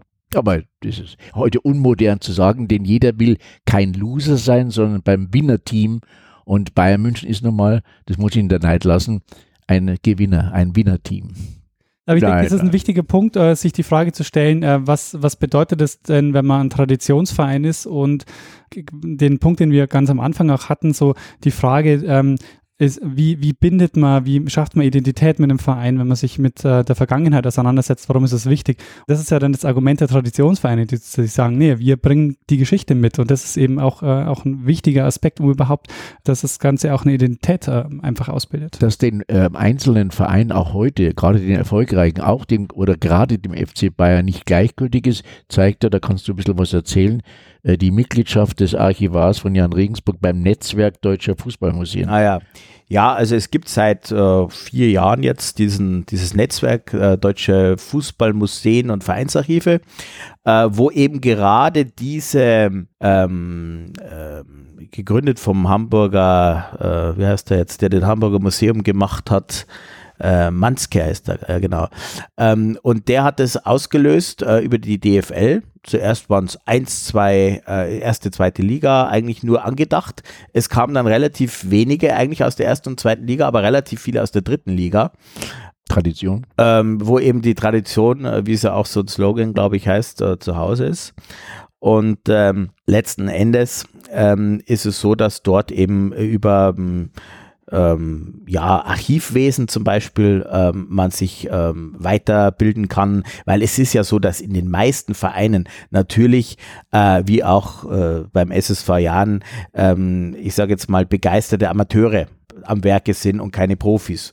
Es gibt auch Vereine, wie gesagt, HSV, FC Bayern München natürlich sicherlich als, ähm, das ist schon eine tolle äh, Sache, diese FC Bayern äh, Welt, glaube ich. Also dieses Museum ähm, ist schon beeindruckend. Aber die haben natürlich ganz andere Möglichkeiten als ähm, jeder andere Verein und erst recht natürlich als ein Zweitligist. Ähm, dennoch kann man, denke ich, auch auf kleinem, äh, mit kleinen Möglichkeiten einiges machen. Und äh, es ist, um auf die Frage zurückzukommen, ganz entscheidend, gerade in dieser immer mehr auch notwendigerweise immer mehr auf die wirtschaftlichen Bedingungen zugeschnittenen Vereine und Notwendigkeiten zugeschnittenen Vereine, weil man sonst gar nicht mehr mitspielen kann, ist es natürlich umso wichtiger, äh, diesen Bezug zu den Fans, äh, den Bezug zur eigenen Geschichte, wo kommen wir her, auch sich eine eigene Erzählung, äh, es gibt ja in dieser Reihe ähm, ähm, ähm, Rückpass, ähm, auch diese schöne ähm, Folge jetzt vom FC St. Pauli, wo mir zum Beispiel auch nicht klar war, bevor ich die Sendung gehört habe, dass diese dass das eigentlich eine Sache der letzten 20, 25 Jahre ist, so diese ähm, ähm, Einordnung und Orientierung. Und äh, so ist es immer auch eine Sache der verschiedenen Generationen, ähm, sich äh, sozusagen eine Erzählung auch zu geben, äh, erfreulicherweise muss ich sagen, die Regensburger Fans sind sehr, ich möchte es oft sagen, geschichtsorientiert.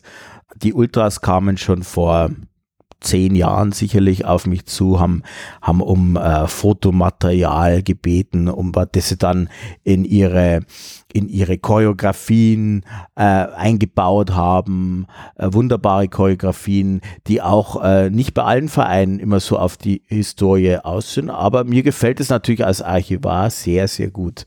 Und das machen die wirklich sehr gut. Und auch zum Beispiel ähm, diese tolle Aktion beziehungsweise diese, diese Initiative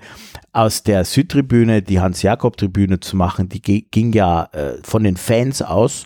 Und ähm, das zeigt, ähm, wie groß äh, die äh, Verbundenheit auch der der ja meist jungen Leute ist oder jüngeren Leute ähm, ähm, mit ähm, der Geschichte des Vereins. Und das ist äh, sehr positiv. Positiv könnte man auch nennen, äh, die von den Fans ja initiierte und von uns auch mitgetragene Jahr Wahl der Jahrhundertelf nennen, das ja auch so ein bisschen Rückbesinnung war anlässlich des 100. Geburtstags, wenn man so will. Ja, sicherlich. Also das war sicherlich einer so der ersten Schritte, äh, der dann auch diesem, äh, dieser Chronik damals, die erste seit 30 Jahren, die da erschienen ist, ähm, äh, beim SSV Jahren oder über den SSV Jahren, äh, äh, vorausging, weil eben 100 Jahre Fußballabteilung war und wir haben damals eben diese Wahl durchgeführt, haben glaube ich vier oder 400, 450 Spieler habe ich irgendwie aus verschiedensten Quellen ermittelt äh, und die wurden dann letztlich zur Wahl gestellt und ist glaube ich eine ganz äh, gute Wahl getroffen worden, wobei man auch ganz klar sagen muss, jede dieser Wahlen, und das hat ja jeder Verein, der, jeder größere Verein, der die letzten ähm, äh, 20 Jahre äh, ein größeres Jubiläum hatte, hat ja so eine Wahl gemacht. Und solche Wahlen sind grundsätzlich natürlich mal äh, nicht gerecht, sondern da sind natürlich auch viele ähm, zeitliche und ähm, ähm, ähm, zeitaktuelle äh, Entwicklungen, die damit hineinspielen. Aber ich denke dennoch, ähm, das ist eine, eine Jahrenelf, eine Jahrhundertelf und auch ein Jahrhunderttrainer mit dem Aki Schmidt, ja, über den wir jetzt noch gar nicht so richtig gesprochen haben, ähm, der ähm, sicher auch einer war, der vor, also der vor, vor seiner Zeit als Jahrentrainer äh, berühmter war. Ähm, ähm, als danach und dennoch äh, sicherlich für den Jan und das äh, hilft vielleicht auch ein bisschen zur Einordnung, gerade bei denen, die manchmal so den Eindruck erwecken, naja, also zweite Liga, jetzt muss es doch gleich weitergehen und so weiter. Ich denke, ähm, das war äh, damals ein Nationalspieler, einer, der dann begonnen hatte, Trainer zu werden, auch in ganz jungen Jahren, ja, was damals äh, ungewöhnlicher war wie heute ähm, äh, auf dem Niveau und der äh, immerhin über 25 Jahre hinweg äh, sechsmal beim Jahren immer wieder eingesprungen ist und mitgeholfen hat, äh, ähm, einmal in die zweite Liga aufgestiegen ist. Also ähm, der ist zu Recht äh, da damals gewählt worden. Auch natürlich, weil viele, die damals gewählt haben mit den Herren Binder und Uridil und, wie, und anderen Herrschaften, die es auch vielleicht verdient gehabt hätten, wie es viele gibt, auch bei den Spielern natürlich, äh, einfach nicht mehr so ähm, parat waren, nicht mehr so äh, im Hinterkopf. Sie konnten sich nicht mehr ganz erinnern. Sie konnten sich nicht mehr ganz erinnern äh, oder hatten ähm, äh, eben ähm, nie Kontakt gehabt mit ihnen. Aber gut erinnern konnten sie sich viele damals noch an Gerd Faltermeier zum Beispiel, der ja ein äh, sagen wir, ein Meilenstein in der Fernsehberichterstattung wurde, denn er war der Erste, der das Tor des Monats der ARD geschossen hat. Und der kommt auch in unserer Jahrhundertelf vor. Ja, natürlich. Weil ich mein, das natürlich auch ein Regensburger war, also Landkreis Regensburg, Steinsberg, besser gesagt. Und da ist schon ganz gut, dass man sich, dass auch 2007 war die Wahl, sich Leute an so alte Namen oder relativ alte Persönlichkeiten, die zurückliegender Zeiten erinnert haben. Ja. Fand ich eigentlich schon ganz ähm, bemerkenswert. Das natürlich. Ähm, es ist natürlich auch so, dass äh, sicherlich diese ähm, dieses Tor, das erste ARD-Tor des Monats, das ja so kurz ist, äh, wir haben das kürzlich für eine Veranstaltung mal rausgesucht, das muss man zehnmal vorspielen, äh, diese Szene, dass das überhaupt einem äh, klar wird, wo fliegt da der Ball. ähm, und ähm, äh, das war eine beeindruckende Szene, wo der Ball praktisch dann im, im, hinten im Kreuzeck hin, hängen, hängen geblieben, geblieben ist, nicht? Äh, war zweite Liga damals 1971. Ähm, und das war damals das erste Tor des Monats und es ist auch deshalb so bekannt, weil es natürlich bei jedem Jubiläum, 10 Jahre, 25 Jahre, 40 Jahre Tor des Monats immer wieder gezeigt, also nicht gezeigt wurde eben nicht, weil es so kurz ist, dass es für eine Fernsehübertragung schlicht und einfach nicht ähm, eigentlich für heutige sehr ähm, ähm, Erfahrungen und, und, und, und, und ähm, äh, so wie heute man äh, gewohnt ist an das Sehen im Fernsehen, äh, gar nicht abspielbar ist. Aber, als Aber es wurde natürlich als Standbild und es wurde natürlich auch, weil es natürlich auf der ähm, auf dem CD-Platten, äh, nicht CD, damals noch Plattencover 1983 von Wir lieben den SSV Jahren äh, vorne drauf war. Ne? Das hatte eigentlich jetzt mit dem Aufstieg äh, damals nichts zu tun, sondern es war damals schon zwölf Jahre alt. Ähm, aber das war halt ein interessantes und beeindruckendes Bild und deshalb wurde es damals von Günter Berle ähm, ähm, äh, gewählt auf diese, äh, auf das Cover von der Wir lieben des, den SSV Jahren, was ja heute noch oder wieder zu meiner großen Wieder. Freude wieder gespielt wird. Da gab es ja zwischenzeitlich auch ähm, zwei, drei andere Lieder, die eher, jetzt sage ich mal, sehr Zeitgeist, ähm, die halt sehr zeitgeistmäßig waren. Ich meine, über Musik, da lässt sich genauso viel streiten wie über die Frage, Wie ob jetzt Fußball. der FC Bayern äh, äh, gut oder, oder weniger gut ist, ja. Aber ähm, ähm, sicherlich ist so ein Lied wie Wir lieben den SSV Jahren, das kann man heute abspielen, das konnte man vor 30 Jahren abspielen. Und ähm, ich glaube schon, dass äh, das äh, ja, irgendwie, also es, es gab mal Zeiten, da konnte man das gar nicht spielen, weil die Leute abgewunken haben und, und heute irgendwie hat sich das wieder Welche Rolle spielt denn überhaupt dieses Lied gut? Und Ja, Fußball. Gut, äh, Liedgut und Fußball spielt, wie wir alle wissen, natürlich eine große Rolle. Äh, seit den Ende der 60er Jahre, eigentlich schon früher, ja. Auch da, ich sage jetzt nur, heute spielt der Uridil, ja, das war so das erste Fußballlied, kann man so sagen. Damals gab es auch ja eine, eine, eine äh, äh, Operette über Fußball, ja, Paul Abraham, äh, glaube ich, 3 zu 1 für die Liebe oder so ähnlich, ähm, wo eben dieses Spiel äh, Ungarn in England äh, zum Hintergrund genommen wird, aber das äh, führt jetzt wieder zu weit. Ähm, in äh, Deutschland wurde im Rahmen der, der Schlagerzeit, Ende der 60er Jahre, als dann Radi, Radenkovic, Beckenbauer, Müller und so weiter auch selber gesungen haben, weil die Leute auch, weil diese Schallplatten, diese Vinylplatten auch ähm, äh, gut herzustellen waren und äh, ein Verkaufsschlager waren, ähm, kam auch dann das erste Jahrenlied auf den Markt. Erstes Jahrenlied ist auch wieder falsch, da werde ich gleich ja noch was dazu erzählen. Aber es kam dieses erste äh, sozusagen schlagermäßige Jahrenlied äh, auch von Günter Berle, äh, wie später in den 80er Jahren auf den Markt.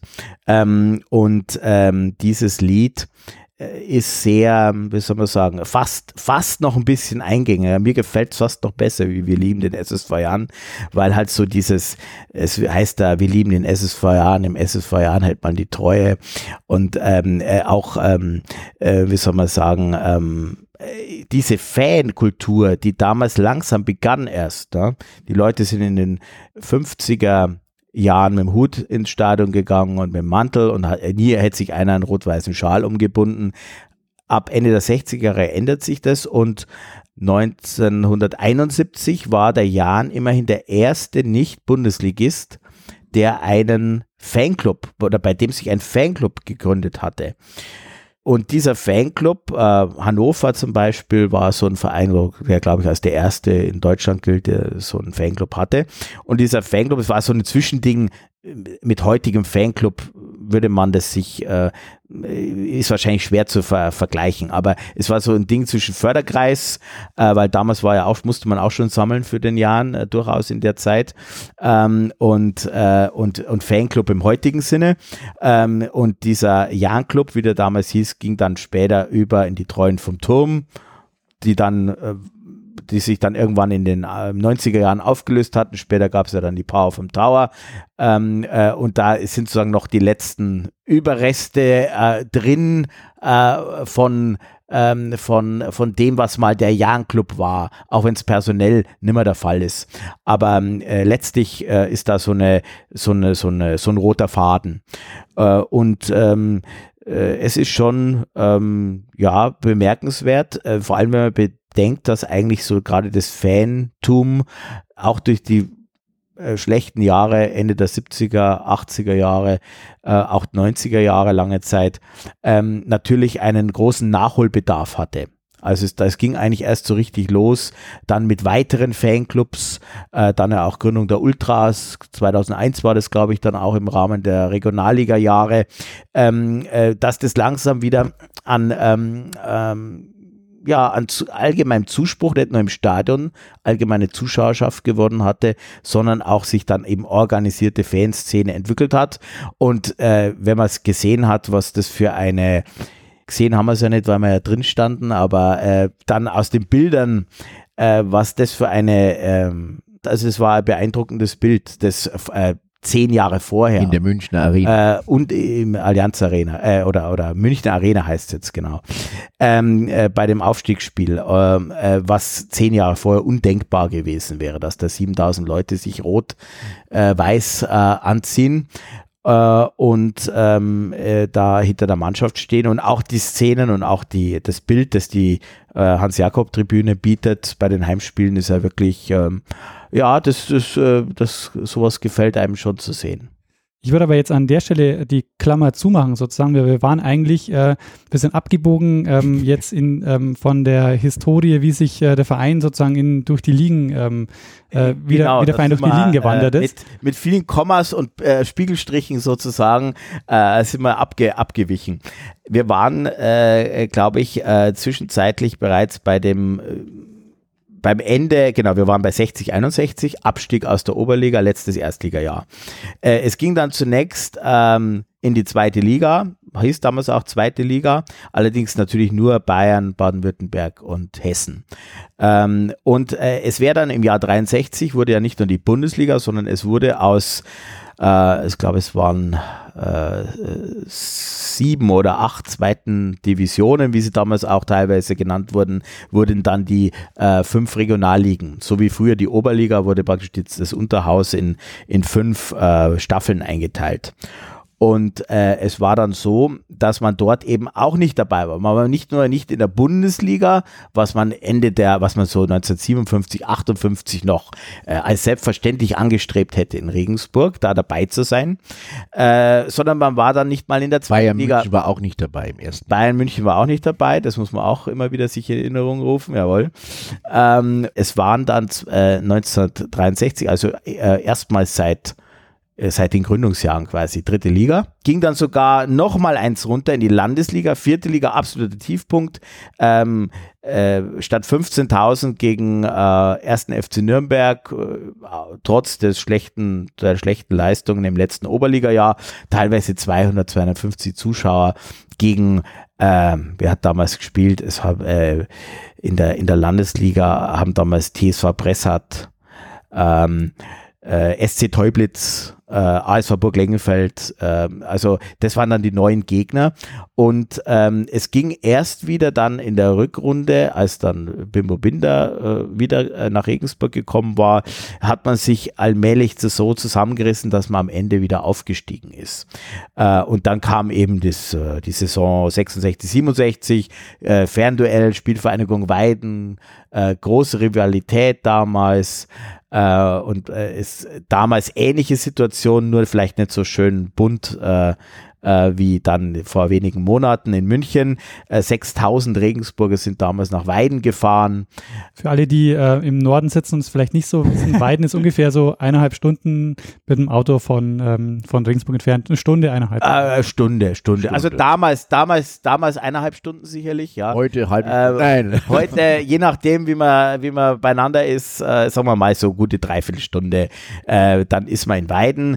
Ähm, eigentlich ein Partnerverein äh, des SSV Jahren aus den noch aus den 50er Jahren äh, und die kamen dann langsam nach oben in den 60ern, waren dann schon Regionalliga, als der Jan in der ähm, in der vierten Liga spielte und die haben sich dann im Jahr darauf, der eine als Absteiger, der andere als Aufsteiger, wieder getroffen und der Jan hat durchaus, äh, Favoritenrolle waren durchaus die, die den Weidnern äh, zugegeben und äh, man hatte dann äh, dieses Hinspiel kurz vor Weihnachten, äh, äh, 18. Dezember 66, wo äh, damals ein Amateur-Zuschauerrekord aufgestellt wurde mit äh, 20.000 Zuschauern im Jahnstadion. Ergebnis war damals unentschieden gegen Weiden. Die Entscheidung wurde vertagt sozusagen, wer wird Meister. Und im Rückspiel kam dann, das ist auch ewiger Rekord in Weiden, 12.000 Zuschauer in das Stadion und davon die Hälfte aus Regensburg. Und ähm, man hat dort einen großen Auswärtssieg ähm, ähm, errungen. Ich möchte es mal vergleichen, so wie jetzt in Magdeburg, ja, ähm, wo auch keiner dachte, also jedenfalls, wo man danach wusste, jetzt ist wirklich was möglich. Und ähm, also großen Auswärtssieg und dann eben der Aufstieg ähm, mit großer Begeisterung. Das erste Regionalliga-Jahr dann schwierig. Äh, Die Regionalliga war dann die zweite Liga. die Regionalliga war die zweite Liga, genau. Ähm, wie gesagt, in diesen fünf Staffeln, also nicht so Mhm. mit der heutigen zweiten Bundesliga zu vergleichen, äh, mit ähm, ja, Traditionsmannschaften wie Bayernhof, aber dann gerade so Ende der 60er, Anfang der 70er auch dann ähm, große Mannschaften wie 1. FC Nürnberg 1860, die dann wieder runterkamen, Kickers Offenbach, Karlsruhe SC, also ähm, das waren wirklich dann auch eben die Zeiten, wo nochmal im Schnitt 8.000, 9.000 Zuschauer erreicht wurden ähm, und man zweimal Fünfter wurde.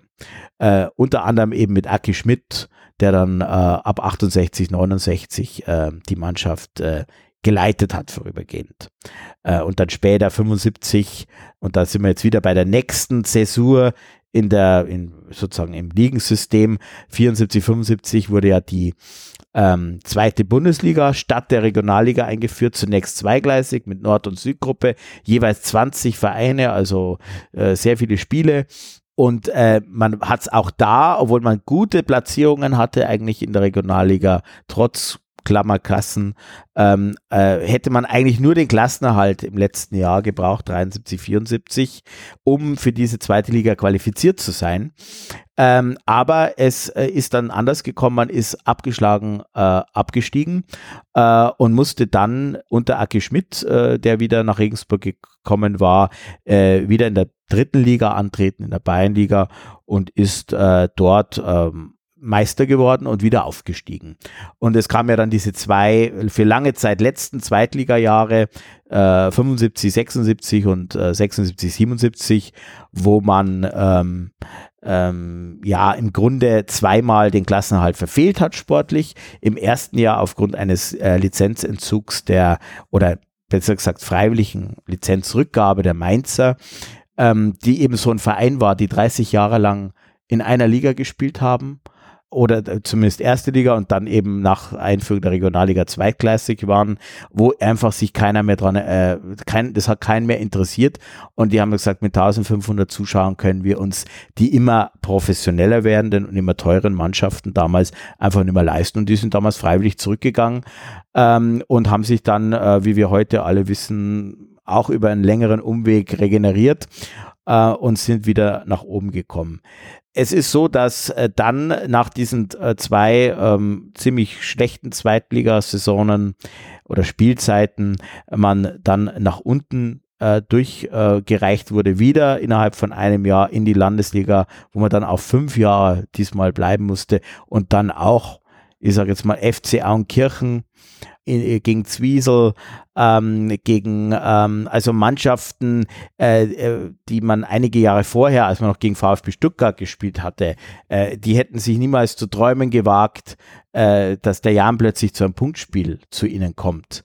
Ähm, das gilt übrigens auch für einen der großen Rivalen spä ein bisschen später dann, ab den 90er Jahren, SV Wacker Burghausen, ja.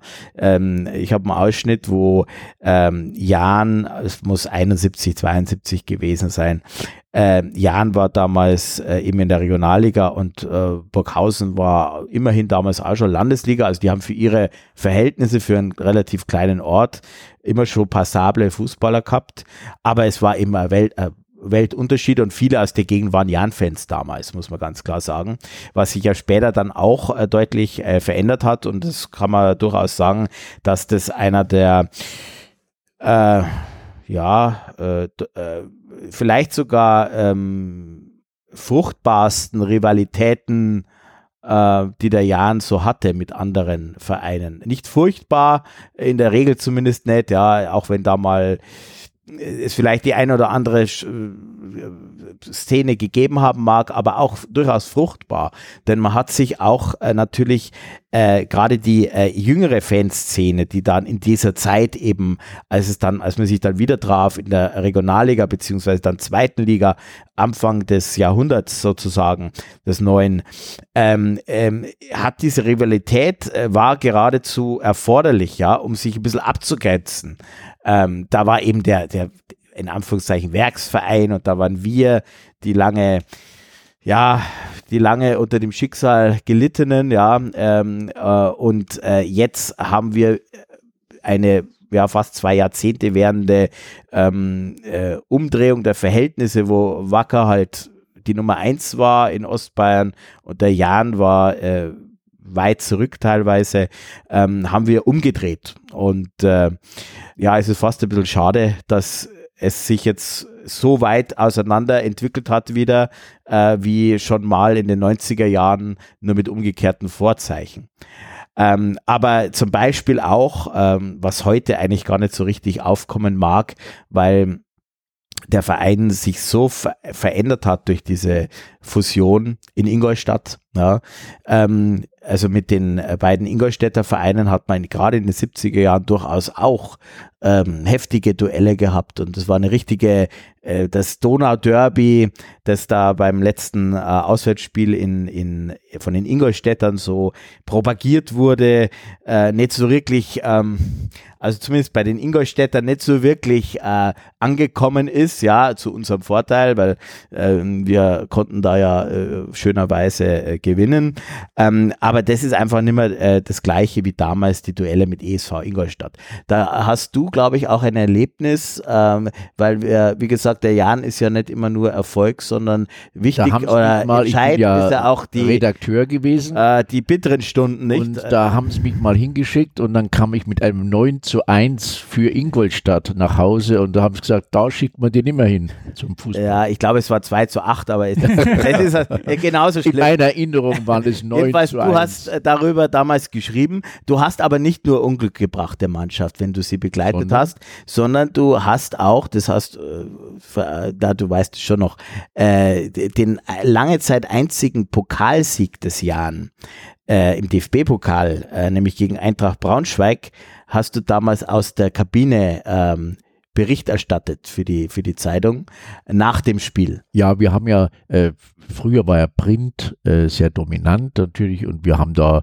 also wie Eintracht Frank, äh, Eintracht Braunschweig, die Mast-Thematik, äh, Sponsoring, es war ja der Verein, deutscher Meister, in welchem Jahr? Ja, drei Jahre vorher war das. Ja. Und äh, da haben wir also sehr viel für die Zeitungen. Es gab damals auch noch zwei Zeitungen in Regensburg, Tageszeitungen. Wir, erst 1973 hat die Mittelbayerische Zeitung den Tagesanzeiger, äh, was übrigens ganz interessant ist, auch zeitungsgeschichtlich und damit wirtschaftspolitisch und gesellschaftspolitisch.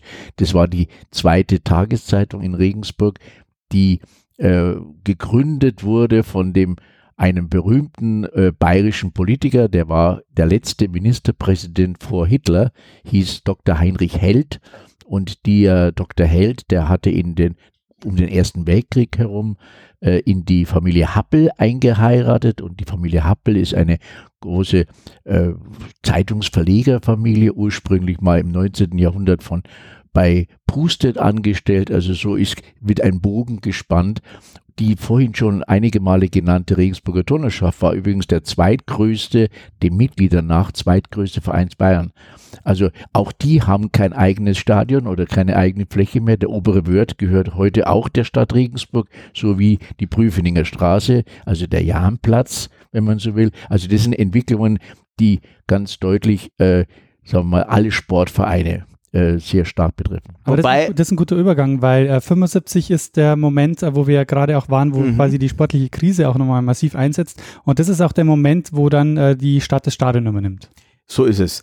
Ähm, äh, das Stadion wurde übernommen. Es gab vorher Überlegungen, ob man nicht doch gleich ein neues äh, äh, Stadion äh, bauen sollte. Von einem Turn- und Taxistadion äh, war da die Rede unter anderem in den Gab verschiedenen Pläne Plänen. schon. Ja, Pläne, Pläne kann man viele machen. Das ist ja das, das, ist ja das Schöne, ne? dass man Mhm. viele Pläne machen kann. Aber ähm, es war dann letztlich so, dass ähm, das Stadion also verkauft wurde und der Jan hatte es gemietet und ähm, ja, viele Jahre auch mehr oder weniger mietfrei äh, genutzt in der Folge, weil einfach nicht mal das Geld dafür da war. Und ähm, Manchmal nicht einmal für die Stromrechnung. ja, das war, war später, später. dann. Äh, aber zum Beispiel äh, zweite Liga 1976, 77, da ähm, hat ähm, der Jan eine ähm, eine, eine Anzeige in der Bildzeitung aufgegeben, äh, äh, Fußball-Zweitligist, äh, Doppelpunkt, ich weiß nicht mehr den genauen Wortlaut, aber so ähnlich wie ähm, Zweitligaspieler preiswert abzugeben. ja? Also so viel auch äh, zu der äh, durchaus damals noch äh, oder schon beginnenden, ja, eine gewisse Kommerzialisierung. Ja, Kommerzialisierung, aber auch äh, der Spieler war schon ein ein, ein Marktprodukt letztlich. Ne? Und ähm, da gibt es eben auch den Fall von Spielern, die dann sich selber freigekauft haben, weil es damals schon Verträge gab und dann hat der äh, eine Spieler, der wollte unbedingt zu einem Verein wechseln, der nicht immer verliert, ja, äh, hat er dann auch so in etwa äh, gesagt äh, in, in der Öffentlichkeit und in den Medien und hat dann selber sich äh, sozusagen freigekauft und hat sozusagen die äh, 20.000 Mark äh, äh, Konventionalstrafe gezahlt, um sozusagen loszukommen vom Verein. Also es waren äh, insgesamt sehr unschöne Zeiten damals. Das Ganze ist dann geendet in einem 0 zu 8 Debakel in Stuttgart, beim VfB Stuttgart, die damals aufgestiegen sind in die erste Liga, während der Jahren äh, eben nach unten dann wieder äh, sich das verabschieden musste. Mit dem berühmten Torschützen. Äh, das war das Spiel, wo, Hein äh, wo äh, Heinkes, äh, äh, sechs- Heinkes nicht. nicht Heinkes, na, wer war Hitzfeld. Hitzfeld. Hitzfeld. Wir Hitzfeld. kommen jetzt auf Heinkes. Nein. Aber auch ein, ein Trainer, ein berühmter späterer Berühmter Trainer. späterer Trainer. Ottmar Hitzfeld hat damals sechs Tore geschossen. Und, Von den ähm, acht. Ah, der hat sechs Tore gegen den Jan. Gegen den Jan, genau. Und es gibt ja andere berühmte Zweitligaspieler, die später äh, erfolgreiche Trainer wurden. Ähm, fast auch, ähm, ist ja kein Geheimnis, der aktuelle äh, Bundestrainer, der äh, wäre ja äh, so 2003, 2004, nach dem ersten Aufstieg, nach langer Zeit wieder in die zweite Liga, war er der mal unter den heißen Kandidaten, äh, um Jan-Trainer zu werden. Und ähm, ja, also äh, das, die Welt äh, dreht sich doch ziemlich schnell manchmal. Wann ging es denn dann wieder nach oben? Also wir haben jetzt diese Krise Mitte der 70er Jahre und wir wissen jetzt schon, es dauert lange, bis man mal wieder anklopft in der zweiten Liga, aber wie geht's dann nach oben? Äh, es ging äh, steil erst wieder Ende der 90er Jahre nach oben. Äh, es gab äh, sozusagen kleine positive Ausreißer, kann man es nennen. Insgesamt ähm, letztlich ähm, äh, ja eigentlich nur zwei Aufstiege, wenn man so will, in den 80er Jahren. Einmal 83 ähm, nach fünf Jahren Landesliga und dann nochmal ein Jahr nach dem 100-jährigen Jubiläum, das man leider in der Landesliga feiern musste, äh, in, der, in der vierten Liga damals. Und ein Jahr später ging es dann wieder in die Bayernliga, da hat man sich da ein paar Jahre gehalten. Dann kam es ja wieder zu einem veränderten System, wenn auch nur in den unteren Ligen, äh, dass eben die drittklassige Regionalliga eingeführt wurde. Das heißt, der Jan ist von vornherein schon mal, dadurch, dass er sich leider halt auch wieder nicht qualifizieren konnte, was eigentlich das Ziel gewesen war natürlich, äh, von vornherein schon mal in die vierte Liga abgestiegen und hatte dann äh, sogar, ähm, es bestand die Gefahr, in einem Jahr zwei Ligen abzusteigen und dann kam dieses Entscheidungsspiel wieder gegen Weiden.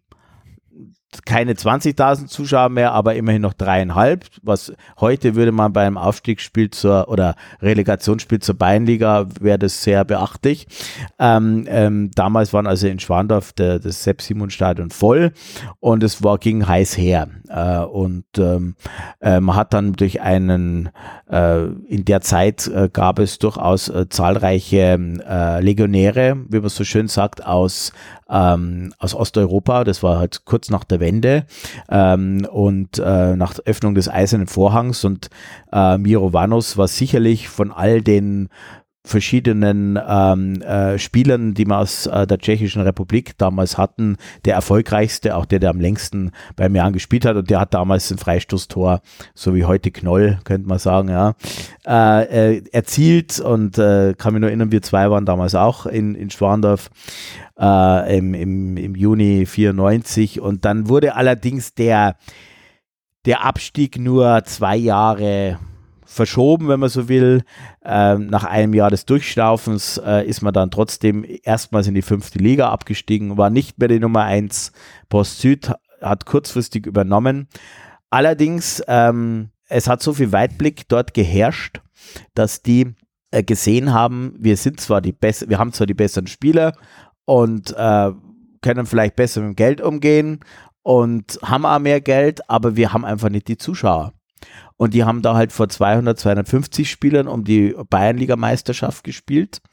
Und der Jan hat eine Liga drunter, immerhin drei Jahre gebraucht, bis man sich äh, dann doch wieder mal nach oben entwickelt hat. Eben erst als die, ähm, als die äh, Post-Süd-Verantwortlichen mehr oder weniger fast komplett äh, an die Prüflinger Straße gewechselt waren. Dann ging es plötzlich, dass man wieder aufstieg. Erst in die Bayernliga und dann auch in die Regionalliga. Aber ähm, das war also sozusagen dem Weitblick äh, am Karlbachweg irgendwo zu danken, äh, dass dann dieser Aufschwung, der sicherlich auch so die, die Start oder die Initialzündung gab für den generellen Aufstieg der letzten 15 Jahre, ähm, äh, auch mit dem aktuellen Ergebnis oder Zwischenresultat, wenn man so will, äh, dann ähm, mit auslöste. Ich will da nochmal kurz bleiben, weil das ist jetzt wahrscheinlich auch der überhaupt sportliche Tiefpunkt. Also wir sind äh, die fünfte Liga, Landesliga Mitte, ähm, 97, 98, das ist so tiefer, ähm, tiefer war der Verein sozusagen. So nie. ist es. Ähm, und da gibt es jetzt aber gleichzeitig auch zum ersten Mal den Stadtrivalen wie Post Süd, die ähm, dann noch sogar erfolgreicher waren. Das gab es vorher auch noch nicht, dass, ein, dass es einen Stadtrivalen gab, der. Äh, lange nicht. Also Genau. wie gesagt, es gab es äh, zuletzt Ende der 40er Jahre. Also RT war in den ersten Jahren stärker als Jan.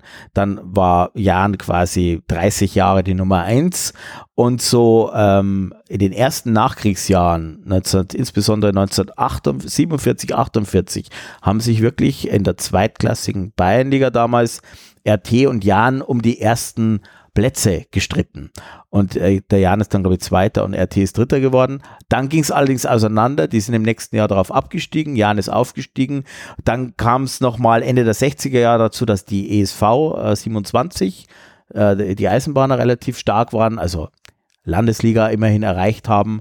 Und Ende der oder Mitte der 90er Jahre Post Süd auf Nummer 1 gegangen ist. Und dann erstmals kann man sagen, ähm, ich glaube 97, 98 muss das auch gewesen sein, praktisch drei Vereine ungefähr auf gleichem Niveau gespielt haben, nämlich mit dem Freien TUS, der derzeit aufgestiegen ist und später ja dann auch in der Bayernliga äh, gespielt hat.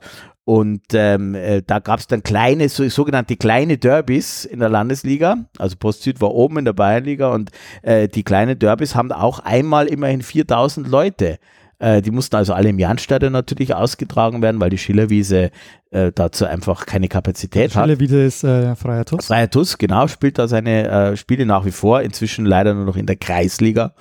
Also die sind äh, tief, äh, haben sich völlig verändert. Das ist ein Verein, der heute äh, auch ganz bewusst nur noch dem Breitensport sozusagen sich, ähm, ja, sich um den Breitensport kümmert und die Ambitionen nach äh, ähm, gehobenen Amateurfußball nicht mehr nachgeht, so wie damals. Äh, und das waren 4000 Leute. Und äh, man hat sogar, also verloren hat man nicht gegen den Freien TuS, aber man hat äh, ähm, zweimal nur unentschieden gespielt. Und das ähm, ist, äh, war uns äh, ähm, äh, arg genug. Das setzt nämlich auch meine Erinnerung ein. ähm, erstens bin ich, äh, erstens mal war ich nämlich äh, früher öfter beim Freien TUS, weil da war so ein Freizeitgelände und da waren wir öfter so. Ähm, und ähm, ich habe, ähm, ich war im Gymnasium bei ähm, vom Müller Gymnasium und äh, hinten raus ist der Karlbachweg. Äh, du hast ihn gerade angesprochen. Mhm. Das ist da, wo Post Süd war. Genau. Und wir haben immer auf diesen Plätzen gespielt, auf den Fußballplätzen. Ähm, und äh, ich kann mich erinnern, dass uns, wir durften da spielen, äh, solange eben keine, keine Trainings stattfanden. Und ich kann mich erinnern, dass äh, ganz oft dann Carsten Wettberg kam und uns verscheucht hat, weil, weil sie quasi trainieren wollten. Und das ist jetzt auch, glaube ich, auch der Punkt, weil Carsten Wettberg ist jetzt auch der Mann, der sozusagen den, äh, den Aufstieg mehr oder weniger bringt. So ist es. Also, äh, du hast völlig recht, zu der Zeit äh, war äh, Wettberg offensichtlich noch der Trainer von Post Süd. Und das war er bis ähm, Sommer 98. Dann kam der Wechsel eben zum Jan zusammen mit dem damals, ähm, ja, eigentlich bei Post Süd allmächtigen äh, Manager Karl Viertler und zusammen mit sicherlich sieben, acht absoluten Leistungsträgern, Leute, die schon in der Regionalliga, teilweise zweiten Liga gespielt haben. Äh, man denke an Michi Fersch, der hat ja damals schon Zweitligaspiele auf dem Buckel gehabt und äh, man hat es auch gesehen, ne? das waren stärkere Spieler einfach. Es war dann so, dass er zunächst nicht als Trainer, sondern nur als, also nur in Anführungszeichen, als Mitarbeiter der Geschäftsstelle eigentlich angestellt war. Ähm, und als Stand-by-Trainer. Denn man hatte einige Monate vorher äh, beim SSV Jan, bevor also dieser Exodus von Post Süd zum Jan äh, losgetreten wurde, äh, hatte die Jan-Führung den Roland Seitz aus Neumarkt späterer Zweitligatrainer in Duisburg und so, also auch äh, relativ guter und bekannter Mann.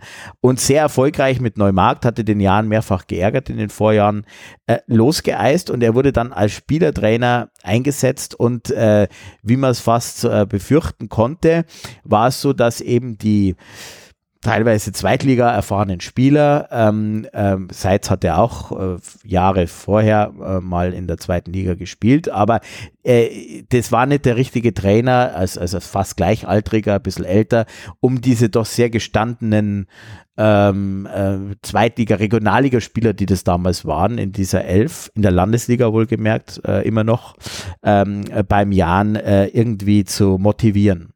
Und äh, nach einer Niederlage in Riedelhütte war dann Schluss. Äh, und der ähm, äh, Karl Viertler hat gesagt, äh, jetzt müssen Sie übernehmen, äh, Wettberg. Und das hat er dann auch gemacht und ähm, es hat dann schon noch ein paar Wochen geknirscht, ja, aber letztlich hat man dann am Ende äh, durch ein 6 zu 0, das kann ich mich noch sehr gut erinnern, 29. Äh, Mai 99, 6 zu 0 in Neumarkt. Wenn wir nicht gewonnen hätten, wäre es wieder nichts geworden. Wer weiß, was dann wieder passiert wäre. wahrscheinlich wird man heute nicht da sitzen oder jedenfalls nicht über äh, so in der Form über einen heute doch sehr ja, passablen und äh, ordentlichen Zweitligisten sprechen. Äh, und er hat damals schon gesagt, äh, TVA und halt die, die, die kleineren oder die, die äh, regionale Presse sozusagen war da und er hat gesagt, er, er hat es selber gesagt, was 30 äh, Jahre vorher, über 30 Jahre vorher, äh, Bimbo Binder gesagt hat bei seinem Amtsantritt, ich möchte mit den Jahren in die Regionalliga führen, damals zweite Liga. Und äh, Wettberg hat gesagt, ich möchte nochmal Bayernligameister werden.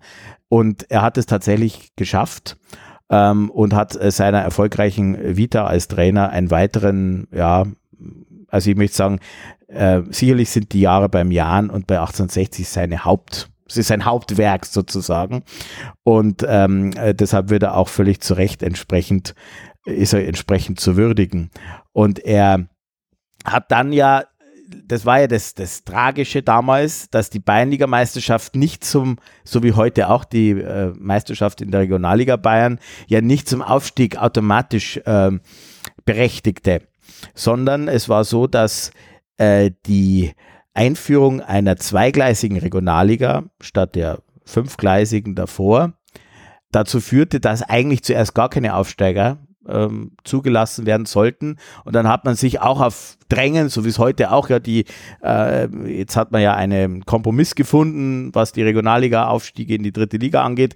Und so hat man da damals gesagt, okay, dann soll es halt eine Relegation geben zwischen den äh, Meistern der drei Oberligen äh, mit einem, ich glaube damals 13. der Regionalliga.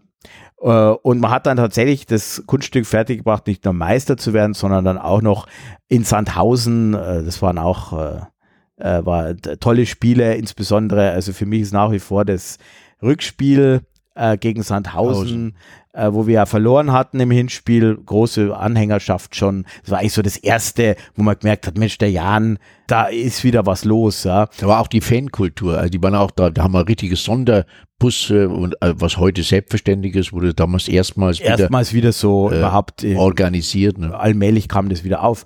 Und das Rückspiel war natürlich wunderbar, schnell äh, 2-0 geführt, ähm, dann plötzlich 2 zu 2 äh, nein, 3-0 geführt. 3-0 haben es sogar geführt. Äh, dann heißt 3-2, damit hätte es Verlängerung geheißen und das hätte die Mannschaft nie äh, überstanden, weil die waren stehen K.O. eigentlich.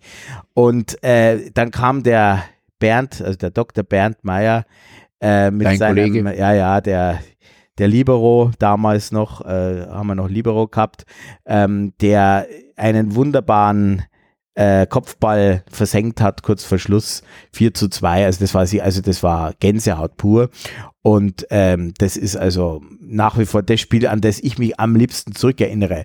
Vielleicht noch äh, die letzten Minuten gegen, gegen 1860, aber da war es ja nicht so spannend. Ne? Äh, muss man ja fast schon sagen, äh, äh, etwas mit etwas, ähm, mit etwas Häme, ähm, aber äh, das wollen wir ja auch nicht. Äh, ähm, ich denke, äh, die 60er ähm, werden sich neu aufstellen und auch wieder ähm, ähm, zurückkommen. Aber es ist halt so, letztlich ähm, es gelang damals ähm, eine ganz großartige Geschichte und man hat dann auch erstmal sich wieder nach zehn Jahren für den DFB-Pokal ähm, äh, qualifiziert. Äh, das äh, war alles sozusagen natürlich mit vielen, mit, hatte mit vielen Faktoren zu tun, aber natürlich war die ganz klare, der Taktvorgeber war Wettberg und ähm, ähm, leider wurde ja dann nach einem Jahr in der Regionalliga trotz des Klassenerhalts ist es auseinandergegangen, weil halt auch ähm, die Erwartungen immer stärker wurden. Und ich denke schon, ähm, Carsten Wettberg ist äh, der beste Amateurtrainer äh, Bayerns oder äh, ich denke äh, sogar Deutschlands von den Erfolgen her, rein auf dem Papier. Ähm, und es war halt dann äh, plötzlich von zweiter Liga die Rede durchaus. Ähm, und es wurde ja dann sehr konzertiert auch durchgezogen. Und ähm, da hat man sicherlich mit dem Günter Sebert damals einen Trainer, einen Profitrainer ähm, äh, gefunden, ähm, der auch die, äh, no, die andere Art von Spielern, man musste dann auch über das regionale oder bayerische Umfeld hinausgehen, um Spieler zu akquirieren, die dann in dieser Regionalliga auch es möglich machten, äh, diesen zweiten Platz, der erforderlich war, zu erreichen. Und da war Günter Sebert, der leider ja auch nur dann zwei Jahre äh, da war ähm, und äh, nach dem Aufstieg ähm, dann äh, gehen musste, ähm, äh, sicherlich genau der richtige Mann und natürlich auch ein ganz wichtiger Name, wenn man jetzt an die Geschichte der letzten 20, 30 Jahre zurückdenkt. Wie war denn das Selbstverständnis des Vereins in den 80er Jahren? Also war dann auch schon klar, eigentlich gehören wir in die zweite Liga oder eigentlich gehören wir in den Profifußball. Also ähm, war das, war das damals schon klar oder ist es erst was später gewachsen ist? Das ist was, äh, was, äh, also ist es so, man muss ja unterscheiden zwischen dem, was die Leute sich vorstellen und wie die Realitäten sind. Und es ist so, dass man in den 80er Jahren in der Bayernliga war, äh, die Leute natürlich noch die in Erinnerung hatten, durchaus auch noch die 50er Jahre, ja, das war ja quasi erst 30 Jahre zurück. Oder auch noch die Erfolge noch Mitte der 70er Jahre noch relativ frisch waren. Äh, und gefühlt sagt, ja, wir müssen wieder, ich, ich mein Onkel, ja, äh, äh, dein Schwager, äh, der großer Jan-Fan, ähm, ähm, hat mir irgendwann mal gesagt, na, also äh, nach, äh, ich war in den 60er Jahren, war ich nimmer im Jahnstadion. Da haben sie ja nur zweite Liga gespielt. Äh, ich war in den Erstliga-Jahren im Jahnstadion. Also ähm, ich will damit nur sagen, ähm, die Erwartungshaltung der Leute, der meisten zumindest, ähm, das ist ja auch menschlich irgendwo, ja, verständlich, nachvollziehbar, ist ja durchaus irgendwo nach oben zu schauen und zu sagen, Mensch, eigentlich zweite Liga müssen wir eigentlich rein. Äh, oder, oder vielleicht sogar erste Liga der ein oder andere, damals noch in den 80er Jahren.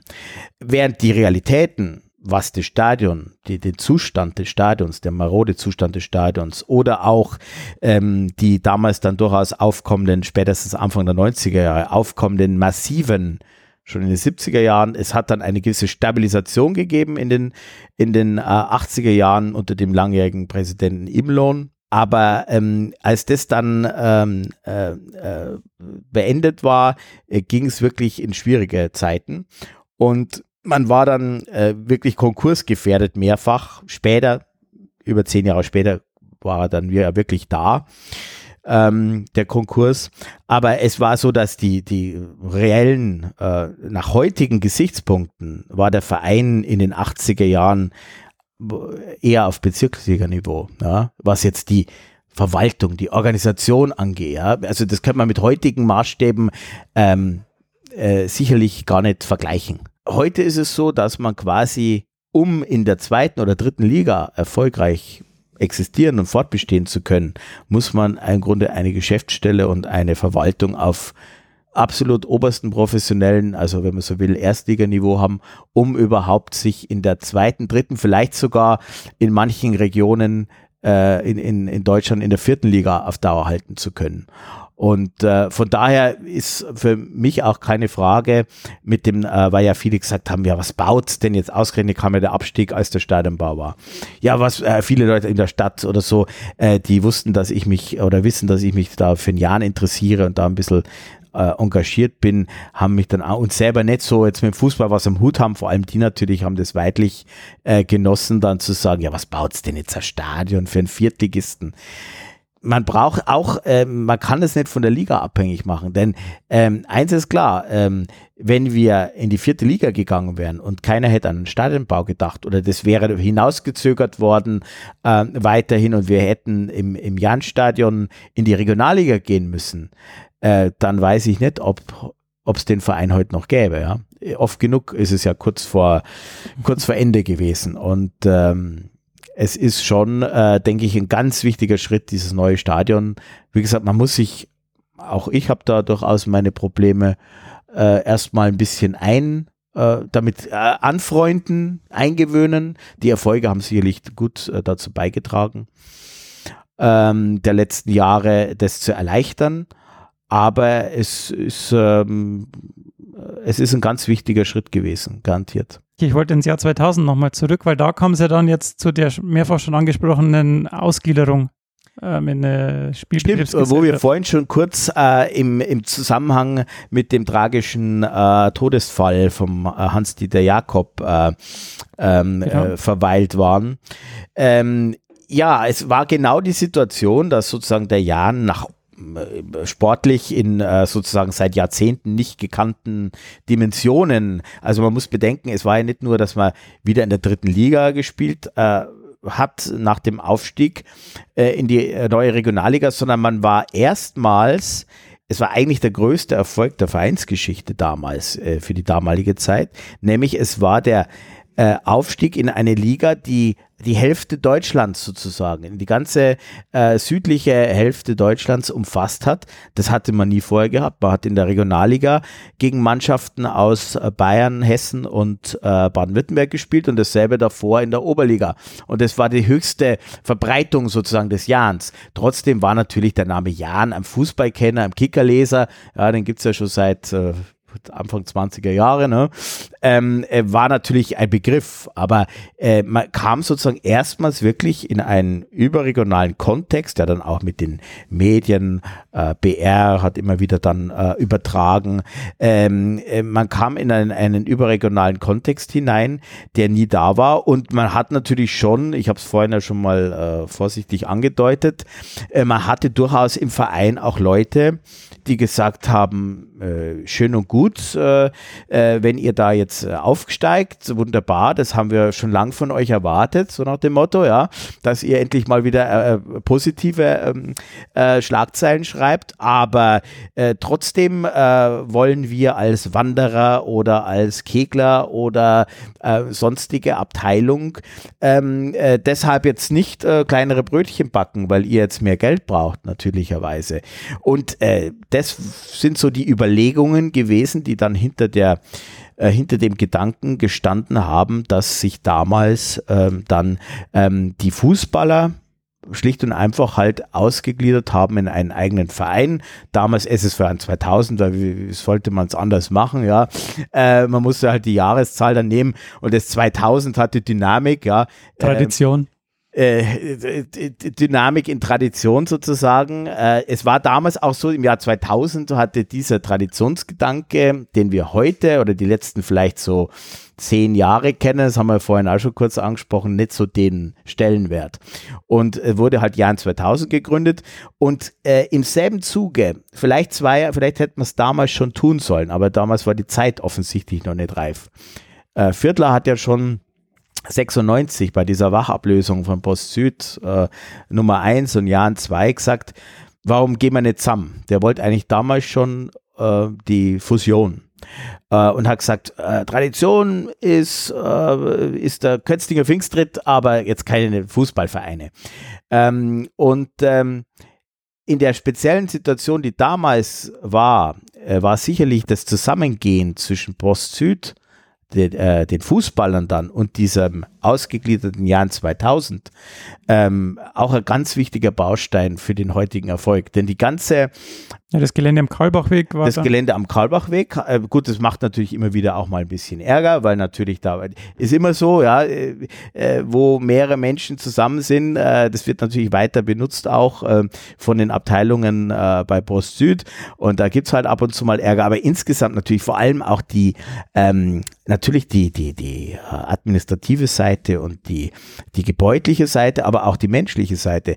Es sind damals, äh, es ist eine sehr erfolgreiche Nachwuchsarbeit hinzugekommen, ähm, hat sich zu einem, das, da, da, die Jahnjugend war damals eine riesige, inzwischen ist es ein bisschen abgespeckt worden, aber das war wirklich eine große, auch äh, sehr stark mit Breitensportförderung. Man ist heute aus ähm, ich sage jetzt mal, ähm, taktischen Überlegungen. Man sagt halt, man möchte ein Nachwuchsleistungszentrum machen, arbeitet dann lieber mit anderen Vereinen zusammen, die dann Patenvereine sind und die sich da mehr um die Breitensportförderung kümmern und äh, ist jetzt ein bisschen, hat sich so, sozusagen ein bisschen selbst beschränkt, ja, ähm, in der, im, im Nachwuchs. Aber das war damals äh, ähm, eine sehr erfolgreiche Zusammenarbeit und ein sehr schnelles Zusammenwachsen zwischen Jahnjugend und Post-Südjugend. Und das war ein ganz wichtiger Schritt nach oben. Der nächste Schritt war dann, dass man dann 2007 und 2008 gab es ja dann die Einführung der eingleisigen dritten Liga. Und mit dem neunten Platz konnte man sich gerade so für diese dritte Liga dann qualifizieren. Äh, man konnte sich gerade so qualifizieren und da, auch da weiß man nicht, was passiert wäre, wenn man es nicht geschafft hätte. Wahrscheinlich wäre man da auch, äh, wird man da auch jetzt nicht über die erfolgreichen letzten Jahre sprechen können. Äh, damals übrigens auch wieder, du kannst dich sicher erinnern, bei 1860, nur bei der zweiten Mannschaft, mhm. der entscheidende Sieg damals, genau. äh, wo auch ähm, das Stadion, glaube ich, voll war. Die hatten da irgendeine Zuschaueraktion, waren auch 12.000 äh, da. Also es war eine würdige, ein würdiger Schlusspunkt ähm, äh, für dieses Qualifikationsjahr. Und in der Tat war der Sprung in die dritte Liga beziehungsweise des Vermeidens, äh, das zu verpassen, äh, ganz entscheidend für die darauffolgenden Jahre. Natürlich dieser erste Aufstieg da 2012, 13 äh, in die mit mit äh, mit Markus Weinzierl war natürlich irgendwo auch ein gewisser ich will es jetzt nicht Unfall sagen, aber äh, das war natürlich, da ist alles Positive zusammengekommen, ja. Das war der erste Aufstieg in die zweite Liga. Der erste Aufstieg wieder nach diesem Jahr 2003, 4.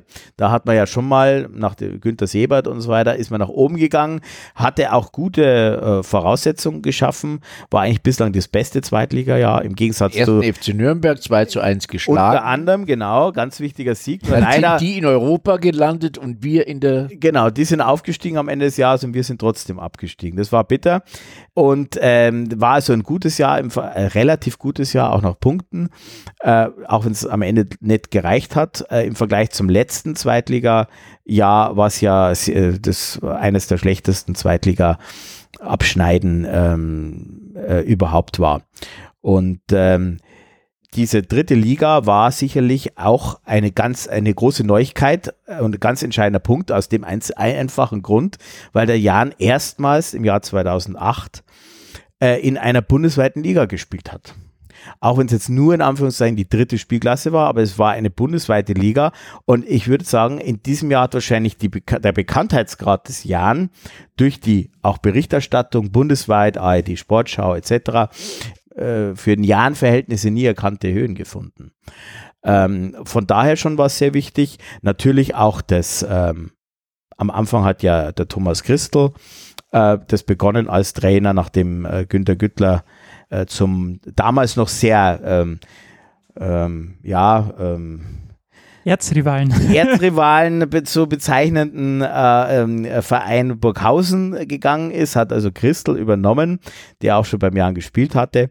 Und äh, das hat allerdings äh, nur wenige Monate ähm, erfolgreich geklappt und dann hat als Co-Trainer der schon einige Jahre als Spieler im Verein gewesene Markus Weinzierl übernommen und ähm, hat zunächst einmal den Klassenerhalt geschafft und dann nochmal das alles unter ähm, allmählich besser werdenden Bedingungen wirtschaftlicher Art, wenn auch noch auf ganz anderem Niveau natürlich, als es jetzt momentan auch durch das neue Stadion möglich ist, weil eben auch zwischenzeitlich nach diesem Aufstieg in die dritte Liga im zweiten Drittliga-Jahr die Ausgliederung der Profis erfolgt ist. Und das sicherlich auch nochmal ein, wenn auch sicherlich immer wieder bei verschiedenen Vereinen umstrittener ähm, Weg, aber im Falle des Jan bei den Bedingungen, wenn man sieht, wo man herkommt und wie die damals auch die Sponsorenstruktur war und wie das, äh, wie die Situation mit dem mit dem alten, ähm, zwar von uns allen geliebten, aber doch äh, halt äh, leider äh, für modernen Fußball nicht kompatiblen äh, Bedingungen ähm, ähm, seienden Stadions äh, der einzige Schritt, der ähm, wohl ähm, einen Konkurs dauerhaft äh, verhindert hat das ist was, was sich vielleicht auch so ein bisschen durchzieht durch diese, durch diese Zeit. So, ähm, der Konkurs, äh, der war schon ähm, häufig auch ein Thema und der stand auch ähm, ja häufig, also das war auch, auch oft ein Problem, das man nur kurzfristig abwenden konnte. So ist es. Ähm, äh, erste, also der Jan war nie auf Rosen gebettet, Probleme gab es schon in den 20er Jahren, war die Kasse leer. Trotzdem hat man dann eben über äh, Freunde und über äh, Eigenleistungen, zum Beispiel diese Jahn-Tribüne aus dem, aus dem Boden gestampft. Äh, in den 50er Jahren war es auch so, trotz erster Liga. Äh, dass man äh, immer auch sehr erpicht war. Das ist eben später auch so gewesen, noch in den 90er Jahren und auch dann noch 2000er Jahren in der Regionalliga, dass man sich oft äh, Streits äh, geliefert hat mit den Journalisten, wenn die zu viel Zuschauer in die Zeitung geschrieben haben. Weil äh, die, ähm, das Finanzamt damals hat quasi die Zahlen zur, zur Grundlage genommen und hat dann entsprechende Abgaben äh, gefordert.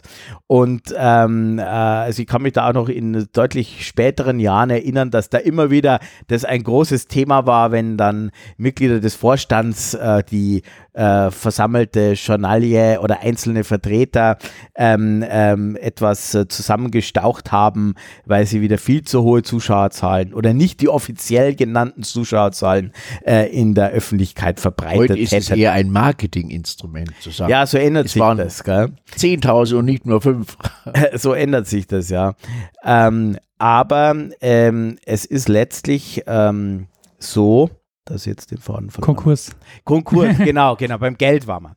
Ähm, da verliert man leicht den Faden. Da, da, das will man, das will man am liebsten vergessen, genau. Äh, also es war dann so, dass eben schon in den 50er Jahren ähm, man ja äh, jede Woche quasi auch äh, kurz vor Weihnachten und kurz danach wieder gespielt hat, sogenannte Privatspiele gemacht hat, um Geld in die Kasse zu bringen. Und da kam damals auch im Gegensatz zu heute, heute muss man ja schon, um äh, mal in der Saisonvorbereitung äh, das Stadion noch halbwegs zu füllen, muss man ja schon praktisch äh, Schalke oder Bayern oder Dortmund bringen, dass die Leute ins Stadion kommen. Äh, damals wurden auch äh, gegen irgendwelche, ähm, ähm, ich sag mal, weit entfernte Mannschaften, wo keiner davon was vorher gehört hatte, also Regionalligisten aus dem Norden oder Zweitligisten irgendwo aus Westdeutschland, kamen dann 2.000, 3.000 Leute ins Stadion und das hat wieder dann Geld in die Kasse gebracht, weil man hat ja keine ähm, wirklichen Marketingmöglichkeiten gehabt. Äh, die Stadionzeitung war ein Vierseiter, da hat dann der, was weiß ich, äh, äh Elektro Weigel, Radio Weigel und so weiter, haben halt da, äh, ich habe es irgendwo mal gelesen und zusammengeschrieben, die haben da für 50 Mark mit der ganzen Saison, äh, 50 Mark war damals natürlich auch was anderes, wie es heute 50 äh, Euro wäre, ja, aber letztlich für relativ äh, geringe Summen wurden die wenigen Möglichkeiten, äh, die man überhaupt hatte, auch halt Bandenwerbung gab es ein bisschen, ähm, mehr hatte man ja nicht. Und die Spieler, auch wenn die kein Gehalt hatten, auch wenn das offiziell Vertragsspieler waren. Das heißt, die haben dann äh, 100 äh, Mark äh, bekommen für, äh, für einen Sieg zum Beispiel. Ähm, ähm, und, äh, oder na, das ist schon zu viel. Äh, sie haben 100 Mark im Monat bekommen Monat. und im, wenn sie gesiegt haben, haben sie noch einen Zehner draufgekriegt. So in diesem Niveau hat sie es abgespielt. Aber das musste erstmal reinkommen, weil das waren ja damals ganz andere Eintrittspreise auch. Ja. Und ähm, da wurde sogar manchmal gestreikt von Spielerseite, nicht? Um das war aber dann später, erst in den 70ern, als man es dann, aber um es kurz zu machen, es war letztlich ein roter Faden, wo man sagen kann, es wurde mit jedem Jahrzehnt schwieriger. In den 60er Jahren, als man dann nur noch in der Bayernliga spielte, teilweise da 200, 300 Zuschauer, da hatten sich, äh, die Spieler wollten auch schon, ähm, äh, wie soll man sagen, haben auch nicht äh, ähm, umsonst gespielt. Ganz umsonst gespielt und erst recht dann in der Regionalliga und erst noch mehr dann als zweite Liga kam und letztlich offiziell eine Profiliga eingeführt wurde. Ähm, und dann kam es eben auch zu diesen Streiks in den, ähm, das war 72, 73, ähm, wo dann auch Spieler gesagt haben, eben wir spielen jetzt nicht und das wurde dann kam hin und her. Äh, letzten Endes äh, dann auch ist da dieser Fall Laube, äh, dieser Spieler, der sich freigekauft hat, in diesem Zusammenhang zu nennen. Und auch die Schwierigkeiten rund um das Stadion.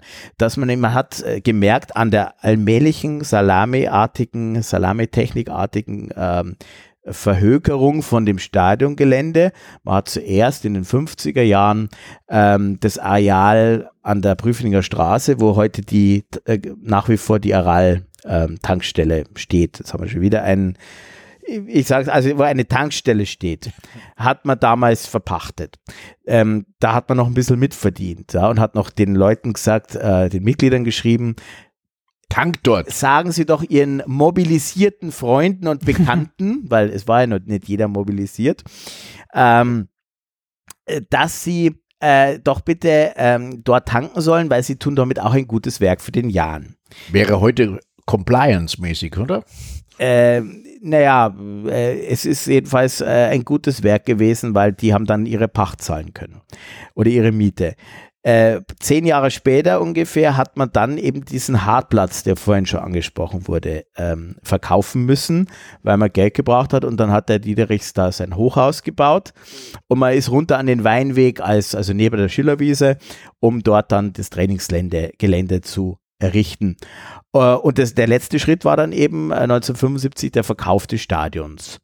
Äh, und das alles war immer quasi fast im, im jährlichen Turnus verbunden mit Streitereien in der Vorstandschaft. Ab 1970, 71 rum ist es dann auch so, dass quasi jedes Jahr ein neuer Präsident ist. Es wurde, es gab einzelne Gruppen, wie später auch äh, manchmal äh, es äh, unterschiedliche Meinungen und Gruppen gab, aber das war ex besonders extrem in den 70er Jahren, weil hat der Jan auch noch äh, eine ich sag mal, ähm, da haben sich die Leute natürlich auch noch stärker identifiziert. Und es gab natürlich auch Leute, die gesagt haben, na gut, wenn ich Jan-Präsident war, damals noch ein, ein gesellschaftlicher, ist heute natürlich auch eine, eine, eine, eine, ein schönes, ein sehr schönes Amt. Äh, wie hat äh, Müntefering mal gesagt, äh, ähm, SPD-Vorsitzender, es gibt nur Papst ist schöner ähm, und, äh, und, und vielleicht, vielleicht noch Jan-Präsident. Ja. Also das ist ein toller, äh, das ist eine, ist eine tolle Geschichte immer gewesen und viele wollten das natürlich mal gewesen sein. Nur leider hat äh, immer wieder der Nächste und der Nächste die Lage immer übernommen, hat gesagt, ich habe ich hab so eine schlechte Lage übernommen und sein Nachfolger hat garantiert das Gleiche gesagt. Äh, hat das Gleiche gesagt und äh, so äh, ging es also immer schlechter, weil halt einfach die die Strukturen damals, es war ja nicht nur der Jan so, sondern einige haben ja damals Lizenzen verloren und sind in Konkurs gegangen, weil einfach die Lage irgendwo ähm, ja fast schizophren war. Auf der einen Seite äh, haben die Spieler allmählich mehr verlangt, sind die Ausgaben gestiegen, mussten Fahrten zu Auswärtsspielen, dann zweite Liga auch über längere Distanzen, ja, wo man dann auch übernachten musste teilweise und so. Also man hatte einfach ganz andere Ausgaben die Einnahmenseite hatte sich aber nicht besonders, also das, die Stadionzeitung war ein bisschen, hatte ein bisschen mehr Seiten, aber mit Sicherheit wurde nicht mehr äh, damals ein, oder nicht recht viel mehr eingenommen als in den 50er Jahren. Äh, und sonst gab es kaum Möglichkeiten. Ja? Also äh, die äh, Trikotsponsoring kam natürlich auf. Äh, Wiesenhof war zum Beispiel einer der ersten beim Jahren, auch so zu diesen Zweitliga-Jahren. Aber ähm, das hat äh, nicht dazu geführt und letztlich dann auf Dauer auch nicht dieser Stadionverkauf, ähm, dass man wirklich in ein gesundes Fahrwasser hineinkam. Und äh, das äh, hat sich dann stabilisiert. Wie gesagt, in den 80er Jahren hat man einigermaßen dann äh, gelernt, mit dem wenigen, was vorhanden ist, auszukommen. Und in den 90er Jahren äh, sind dann eben äh, plötzlich die Schuldenberge aufgetreten 500, 600.000 Mark mit späteren äh, Summen, die dann 2005, äh, als dieser, dieser Konkursantrag dann gestellt wurde, als dann von 5, 6 Millionen Euro die Rede war, ist es natürlich wenig äh, verglichen mit diesen Summen, aber man hatte ja schlichtweg kaum noch Einnahmen. Äh, Anfang der 90er Jahre, 3, 4, 500 Zuschauer in der Bayernliga. Ähm, und äh, so äh, war man wirklich kurz vor dem Ende es haben dann beherzte Leute, nachdem äh, verschiedene äh, Vorstände zurückgetreten waren innerhalb äh, kürzester Zeit, ähm, äh, vier, vier, vier Präsidenten in zwei Jahren, ne, äh, hat dann, äh, war dann eine ganze Weile mal zwei Jahre lang kein, nicht kein Jan-Präsident zu finden. Und dann hat Lulu Wagenpfeil, der lang, langjährige äh, Funktionär beim Jan, auch Oberligaspieler in den 50er Jahren, hat dann als zweiter Vorstand ja, das Schiff weiter gelenkt und ähm, da ging es also auch ohne den Präsidenten ganz gut. Und ähm, man hat sich dann wieder stabilisiert, insbesondere auch durch das Wirken des Wirtschaftsbeirats. Da muss man sicherlich auch dem äh, Heinz Kronewold und seinen Mitstreitern, die später dann sich leider ähm, eben zerstritten hatten. Ähm, und, äh, In diesem Beirat warst du auch dabei, oder? Äh, nein, nein, also äh, äh, ich war damals ah. noch zu, zu jung. Äh, ähm, äh, ähm, also in dem Wirtschaftsbeirat, da warst du, glaube ich, auch mal dabei. Ja. Aber da waren, da waren, der Wirtschaftsbeirat ja. war nicht das entscheidende Gremium, sondern das entscheidende Gremium war damals das sogenannte Gremium. Und es waren eben fünf, sechs äh, ähm, hoch angesehene ähm, Mäzene ja, Mäzene, es waren äh, Unternehmer der Region, ja. äh, die eben ähm, durchaus hohe Summen in dieses Projekt gesteckt haben.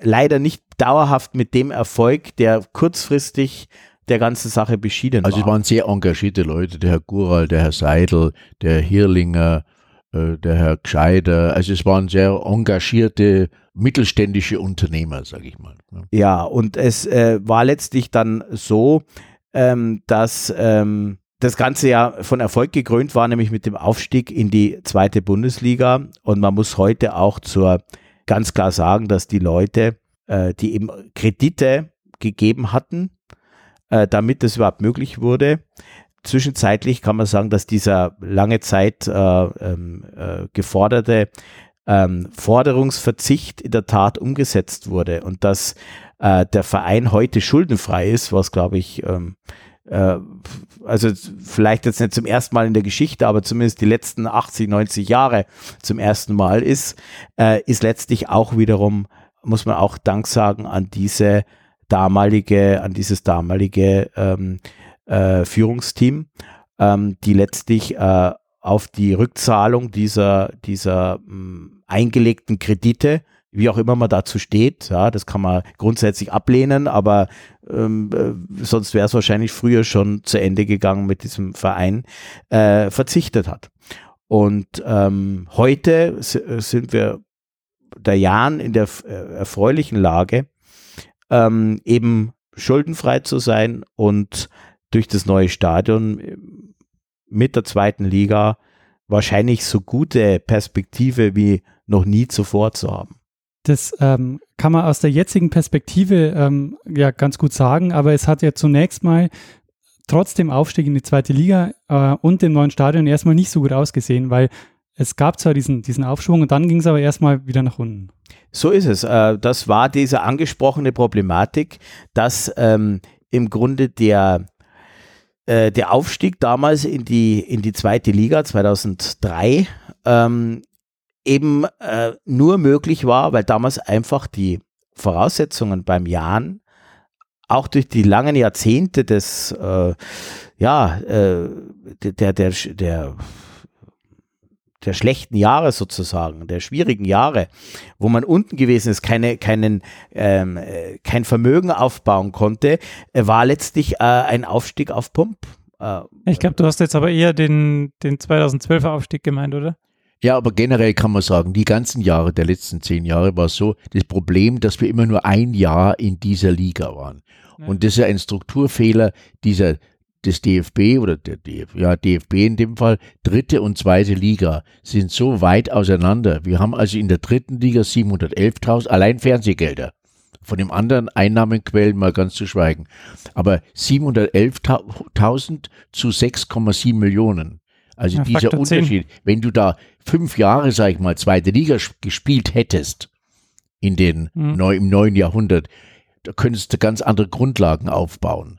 Und äh, das ist das Problem beim Jahren immer gewesen, dass wir nie Waren wir einmal überhaupt äh, in der Liga, in der höchsten Liga haben uns Äh, gehalten? Nein. War, wie gesagt, nur in diesem allerersten Jahr 75, 76 und Genau. nur deshalb, weil die Mainzer eben die Aber Lizenz sonst haben wir nie mehr als ein Jahr solch einer höheren Liga angehört. Ja. Und da kannst du keine kontinuierliche Entwicklung äh, andenken. Wir haben dann in diesen Jahren mit dem Jahn Förderverein, bei dem ich auch zweiter Vorsitzender war, mit dem jetzigen Vorstandsvorsitzenden Hans Rothammer, der war erster Vorsitzender und damals hatten wir schon Aktori, das ist eine Roland Berger Tochter, äh, von denen der Herr Baumeister und der Herr Dr. Keller auch kommen, äh, haben wir schon das angeleiert, so quasi. Sonst wären wir wahrscheinlich heute gar nicht mehr vorhanden. Also die, die strukturelle Veränderungen, das Bewusstsein auch bei den führenden Jahren äh, Funktionären und Verantwortlichen überhaupt zu wecken, war nicht einfach. Was? Kein Geld haben wir, pleite sind wir so ungefähr. Aber äh, also die, die Notwendigkeit, sich wirklich äh, zu verändern und Strukturen einzuziehen, die heute halt notwendig sind, ob einem das gefällt oder Ja, nicht, äh, war schon sehr äh, gravierend. war sicherlich gravierend, aber äh, man kann das auch nur machen mit einer gewissen äh, finanziellen Grundlage. Also wenn man wenn man äh, quasi äh, kurz vom äh, Insolvenzrichter Richter steht, ähm, dann hat man nicht die Möglichkeiten jetzt eine Geschäftsstelle aufzubauen, die den äh, modernsten und äh, professionellsten Dingen genügt. Deshalb hat es halt auch Jahre gedauert.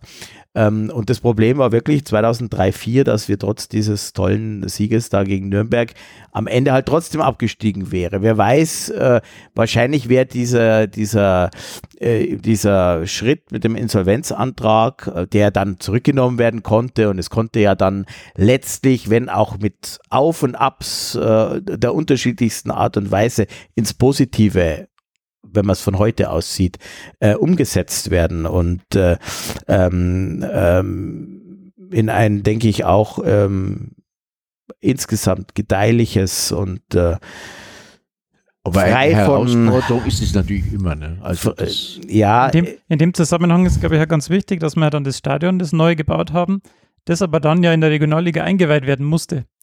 Ja, sicherlich. Und das ist auch das, was ich vorhin sagte. Es wäre natürlich, einige Leute haben ja quasi gefordert, Bau einstellen. Jetzt erstmal warten, bis wir wieder aufsteigen und dann kann man weitermachen. Genau das wäre natürlich äh, ein katastrophaler Fehler gewesen, weil dann äh, wären wir inzwischen wahrscheinlich schon äh, wieder zweimal beim Insolvenzgericht gewesen. Weil natürlich äh, klar ist, ähm, ist immer, sportlicher Erfolg ist immer von so vielen Faktoren abhängig, dass man sich nie sicher sein kann und auch in der Regionalliga haben am Ende, ich glaube, zwei Punkte Vorsprung waren es. Also wenn da ein Spiel äh, blöd gelaufen wäre und man hätte es verloren und dann wäre Burghausen Meister geworden ähm, oder Nürnberg 2, äh, die auch nah dran wären und äh, das hätte man auch meines Erachtens, wäre auch zu überleben gewesen im neuen Stadion. Dann hätte man im Jahr drauf es halt schaffen müssen irgendwie. Aber im alten Stadion, so eine Situation, Zweiter werden, nicht in die, Rego- in die, in die Relegation kommen, keine nicht aufsteigen, äh, das wäre absolut existenzgefährdend gewesen für den Verein. Und äh, es ist äh, großes Glück, dass das halt angeleiert wurde. Das ist ja auch ein Prozess, der letztlich auch noch zu verdanken ist den Leuten, die ja den Jahren eben äh, im Grunde 2000 in den Verein geführt haben äh, äh, und dann äh, in die zweite Liga 2003, 2004, da wurde ja das bereits angeleiert ne?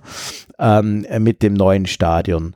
Äh, und dann natürlich auch von den entsprechenden Nachfolgern, ähm, äh, die da sich stark gemacht haben dafür. Und das ist halt so, man kann wirklich sagen, ähm, es ist ein, ein, ein schwieriges Unterfangen, ein Verein, der eben jetzt äh, jahrelang oder jahrzehntelang äh, nicht auf diesem Niveau war, erstmal wieder in diese Lage zu bringen.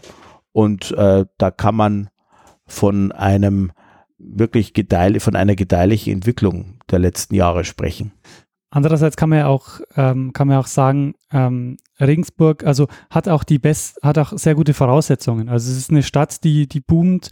Äh, es sind sehr viele, sie ist finanzkräftig, es gibt viele Wirtschaftsunternehmen, die auch äh, Geld mit reinbringen und man hat die Tradition im Rücken. Also man hat eigentlich, ähm, ja, würde man also von außen sagen, beste Chancen. Das ist eigentlich auch der entscheidende Punkt, den Sie gerade ansprechen. Wir haben gerade von den sehr verdienstvollen Handvoll, sage ich mal, Mäzenaten äh, technisch denkenden Menschen gesprochen, aber in der heutigen Zeit brauchst du halt die 250 und wenn es äh, mehr werden, hoffentlich werden es mehr äh, Sponsoring-Unternehmen, die in unterschiedlicher Höhe natürlich, aber dazu beitragen, dass das langfristig die Infrastruktur eines Vereins oder auch eines Stadions äh, kann man nicht vergleichen mit dem Auf und Ab äh, der an der Tageskasse. Und deshalb das zu erkennen, ist das Entscheidende eines modernen Vereins, Unternehmens, Sportvereins, ganz egal in welcher Branche du tätig bist. Du musst den Unterschied äh, herausarbeiten zwischen langfristig anhaltender infrastruktureller Tätigkeit und, und Tagesgeschäft. Auch Bayern München kann mal ein Spiel verlieren bloß denen macht es nicht so viel aus und die können auch meinetwegen mal absteigen. Oder für mich ist Vorbild, wenn wir schon im Fußball bleiben, Freiburg, wo ich immer von der Ferne, ohne die Leute zu kennen, die da tätig sind, aber immer das Gefühl habe, denen ist egal, ob sie in der ersten oder zweiten Liga spielen, äh, sie berappeln sich immer wieder. Und das ist das ganz Entscheidende. Die haben infrastrukturell, und das war beim Jan Emi der weil wir immer nur ein Jahr in der äh, höchstmöglichen Liga gespielt haben, wenn die schon früher so gewesen wäre, dann hätte man sich auch auf Infrastruktur eher einlassen können und müssen. Kann man dann jetzt sagen, dass durch die Veränderungen, die in den letzten Jahren getätigt worden sind, dass man jetzt so Borderline zweite Liga Mannschaft, dass man sich da für die Zukunft gut aufgestellt hat und dass man jetzt auf einem soliden Fundament steht für die Zukunft? So zum ersten Mal, so richtig stabil. Ja, würde ich schon sagen. Also auf diesem eh neuen äh, Bereich, äh, man kann es nicht, nicht vergleichen, äh, sportlich vielleicht schon, äh, so wie unser Trainer Heiko Herrlich gesagt hat, hat sich der Fußball nicht mehr verändert. Der ist ja auch heute fast wie Handball, also ganz andere Sportart ist. So hat sich natürlich um das, dieses Spiel herum auch sehr viel verändert. Also das sind Unternehmen, äh, die vom BWL und Marketing und anderen Dingen äh, beherrscht werden und Gott sei Dank äh, mitgedacht, äh, diese Aspekte. Äh, das ist wichtig, dass das so ist. Und deshalb kann man das gar nicht vergleichen. Äh, wie gesagt, auch da ist aber Kontinuität, langanhaltende Entwicklungen sind da genauso notwendig wie in anderen Branchen und Unternehmen. So ist es. Und es ist halt auch so, weil du gesagt hast, ob es jetzt auf, ob es jetzt sozusagen mal gut bleibt. Es ist schwierig zu sagen. Ähm, wenn man auch im Falle, was immer, trotz guten Zwischenstands, immer möglich ist natürlich. Wenn man auch im, im Falle eines irgendwann mal wieder auftretenden Misserfolgsjahrs, das wird irgendwann kommen, vielleicht nächstes Jahr, aber übernächstes Jahr oder überübernächstes Jahr, wenn man äh, den Weg fortsetzt, ohne dann zu sagen, jetzt wird Tabula Rasa gemacht und jetzt wird alles, was jetzt ein paar Jahre gut war, wieder umgestellt und umgestoßen, äh, dann glaube ich, hat man äh, mittel- und langfristig äh, eine gute Zukunft und dann werden wir noch einige schöne, später mal einige schöne Erfolge ähm, äh, berichten äh, können. Äh, aber was ich, worauf ich hinaus will, ist, es ist noch lange nicht so, dass man sagen kann, man ist so gefestigt, ähm, dass man sagt, ähm, egal was passiert, ähm, wir sind ähm, auf Dauer ähm, äh, ohne Gefahr hier wieder an ähm, in alte Probleme zu verfallen. Ähm, das muss man immer wieder erst äh, beweisen, ähm, äh, dass man da auch ähm, konsequent äh, den Weg ähm, fortsetzt. Trägt denn, also würde das den Verein tragen, wenn man jetzt sagt, man, man hätte auch mal ein paar schlechtere Jahre und spielt ein paar Jahre in der, äh, in, in, der dritten Liga? Wäre das auch noch ähm, tragbar für den Verein oder ist es so, dass man sich eigentlich Richtung Liga 1 äh, orientieren muss, um auch äh, Zukunft also, zu Nein, nein, also da muss man ganz klar sagen, äh, Liga 1, äh, das war ja sozusagen die Fantasie einer temporär aufgetretenen Person im Sommer diesen Jahres. Ja. Äh, und ich kann die allergische Reaktion, äh, die da von den ähm, entscheidenden Männern beim Jahr, dem Dr. Keller und auch dem Hans Rothammer als Präsident ähm, erfolgt ist, absolut nachvollziehen.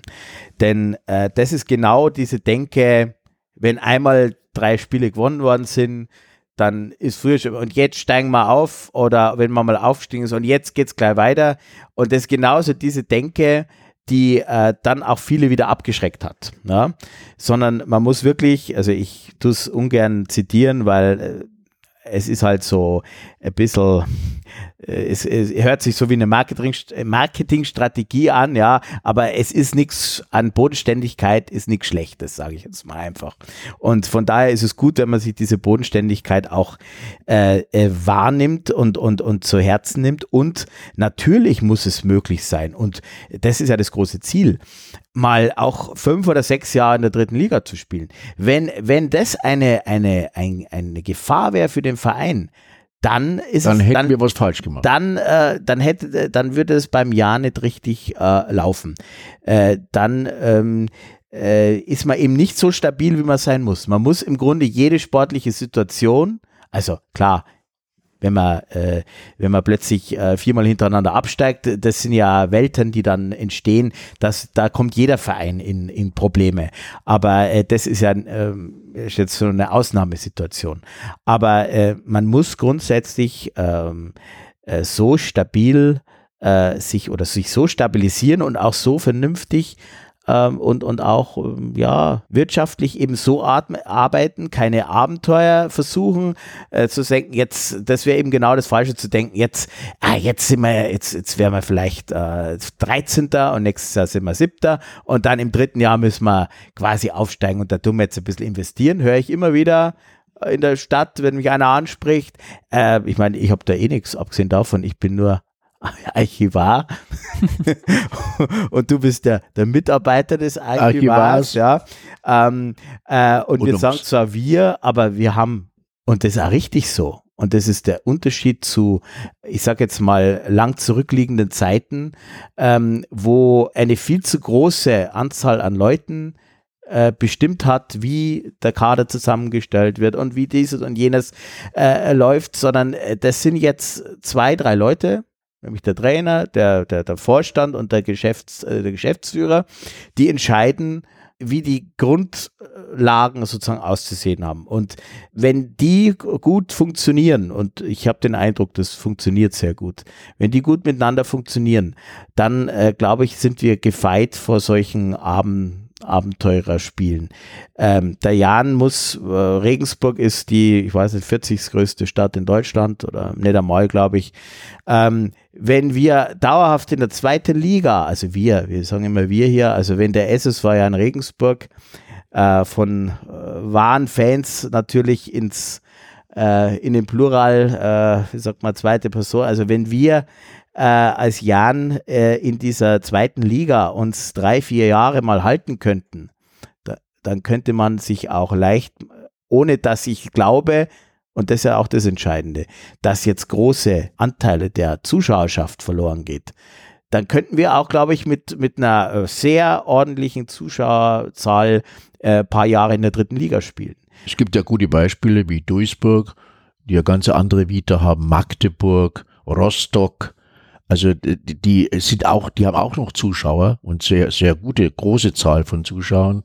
Also du musst eine Struktur aufbauen, dass du in der ersten, zweiten und dritten Liga gleichermaßen überleben kannst. Gut, wobei das ist mir schon wieder, auch wenn wir uns hier nicht streiten wollen, aber das ist mir, wir sind eben nicht Rostock. Wir sind nicht Hansa Rostock. Hansa Rostock ist zwei Klassen, ist einfach äh, von der Größenordnung mindestens eine, eine Schuhgröße größer als wir. Und das ist es auch noch in zehn Jahren. Selbst wenn wir mal ein Jahr vielleicht, äh, wenn ein Wunder geschieht sollte, ja, äh, oder wenn wir zehn Jahre in der zweiten Liga bleiben sollte. Rostock, äh, Magdeburg, auch wenn die momentan unter uns stehen, äh, das sind A, viel größere Städte als Regensburg. Das sind Vereine mit einer ganz anderen Tradition noch. Also Tradition jetzt im Sinne von nicht Tradition, sondern Erfolgsgeschichte in der Vergangenheit. wir klar. können die nicht einholen, die nächsten 20 äh, Jahre. Das wollen wir nicht einholen, wir, aber zum wir Sport gehört Ehrgeiz auch wir müssen immer denken, äh, wo steht momentan Schweinfurt 05, wo steht die Spielvereinigung Bayreuth und wo steht Bayernhof, weil das sind die Vereine, mit denen wir uns Unter über uns. die längste Zeit der letzten 20, 30 Jahre ähm, sozusagen beschäftigt haben. und waren unsere Gegner. Äh, ähm, das wollte ich jetzt nur mal denken, weil das, äh, das muss man, wenn man sich das äh, vor Augen führt, dann weiß man erst, äh, wie äh, groß die Erfolgsgeschichte der letzten ähm, zehn Jahre ist. Ich finde, das ist ein guter Abschluss ähm, im Sinne von äh, die, den Verlauf äh, des, des Jahres ähm, mal ähm, zu, zu beschreiben. Ähm, Gibt es noch einen Punkt, der, der dir wichtig ist, Stefan? Ja, ich habe meine Fragen eigentlich schon jetzt mit eingebracht, also ich wäre zufrieden. Ich hätte noch ein paar Kleinigkeiten. Wir hatten noch nicht geredet über die Farben. Rot-Weiß. Genau, und nicht weiß-rot. Bitte. es gibt äh, nicht aus dem hiesigen Bereich stammende Menschen, die hin und wieder in der Gefahr sind, weiß-rot zu sagen, obwohl sie rot-weiß sehen. Ja, Erklär mal das bitte. äh, ich will es jetzt, weil ähm, ähm, wir sind zwar in, wir sind zwar keine Angestellten des Vereins, aber wir sind doch dem Verein äh, zugehörige Menschen, äh, ehrenamtlich zugehörige Menschen. Und ähm, ich will jetzt nicht über äh, Nein, nein. Mitarbeiter des Vereins reden. Es Aber ist so, dass durchaus auch vom Verein selber äh, ähm, dieses Weiß-Rot genährt wurde. Ja. Ja, steht sogar in der Wikipedia, weiß-rot. Äh, so ist es, so ist es. Und das steht da auch, weil es eben von Leuten aus dem Verein eingetragen wurde und obwohl es ich auch schon äh, mal äh, angesprochen habe. Aber ich bin offenbar so viel zur, so viel zur äh, unglaublichen Macht des Ja. Archivars äh, äh, da offenbar nicht durchgedrungen. Ähm, äh, es ist so, Rot-Weiß ist die traditionelle Farbenlehre und in der Tat Rot-Weiß und nicht äh, Weiß-Rot, weil nämlich die rot-weißen Farben der Stadt Regensburg 1911 übernommen wurden von den Jan-Fußballern statt den Turnerfarben Schwarz-Rot-Gold. Ähm, und das ist eigentlich schon alles, was es zu Rot-Weiß zu sagen gibt ähm, und zu sagen geben sollte. Die ähm, Überlegung bei Weiß-Rot, die da aufkam, äh, das so zu ändern, irgendwie die letzten Jahre, war, äh, ich würde sagen, individueller Natur. Äh, weiteres Thema, das ich gerne noch ansprechen wollen würde, ist Maskottchen. Auch das ist ein interessantes und ähm, schönes Thema, wo man sich natürlich auch, äh, wie wir glaube ich ohnehin den ganzen Abend schon tun, uns kräftig irgendwo reinsetzen können oder in irgendwelche Fettnäpfchen treten können. Ja. Ähm, also äh, es gab äh, Maskottchen seit, äh, ja, erstmals mir bekannt, Ende der 60er Jahre mit diesem Zwergesel Hansi. Mhm. Äh, erinnert so ein bisschen an diesen Geißbock in Köln. Nur, dass es ähm, da keine Generationen von Geißböcken gibt, sondern der äh, ist einmal ausgestorben und dann war er auch dauerhaft ausgestorben. Äh, der zweite, es gab dann lange Zeit ja äh, kaum, kaum äh, Zuschauer und daher auch kaum Maskottchen oder dergleichen, äh, kam dann wieder auf 19, äh, 2003 nach diesem Zweitliga-Aufstieg eben. Und da erschien dann plötzlich ein Hase, wie der geheißen hat, weiß ich nicht mehr. Ich glaube, der hat gar keinen Namen gehabt. Und das kam deshalb zustande, weil ein, ein Fanclub-Vorsitzender, äh, der Vorsitzende eines Fanclubs, der hatte eben ein Hasenkostüm. Und der hat irgendeinen halt angequatscht und hat gesagt, äh, wollen wir nicht einmal das ausprobieren? Und dann ist ein paar ähm, äh, Monate lief das ein Hase rumgelaufen. Hatte aber durchaus einen, ich tue es manchmal so erklären, weil das die einzige Erklärung ist für einen Hasen, vielleicht den Hintergrund, dass ja im alten Jahnstadion äh, doch eine sehr, ja, also praktisch ein, ein, der Stadtpark sehr nah ist und dass dort auch im, äh, im Jahnstadion immer wieder flinke Hasen äh, sich Wettläufe mit den Spielern äh, geliefert haben.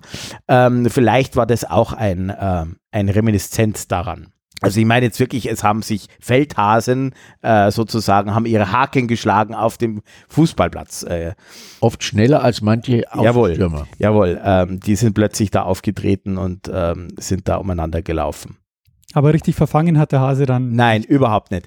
Hat, hat auch damit zu tun gehabt, dass der Fanclub-Vorsitzende da irgendwas war. Der der ist, der ist äh, relativ schnell nach dem Abstieg wieder äh, war, war irgendwie nicht mehr, nicht mehr da. Also äh, und damit auch das Maskottchen, äh, das, das Kostüm auch nicht mehr.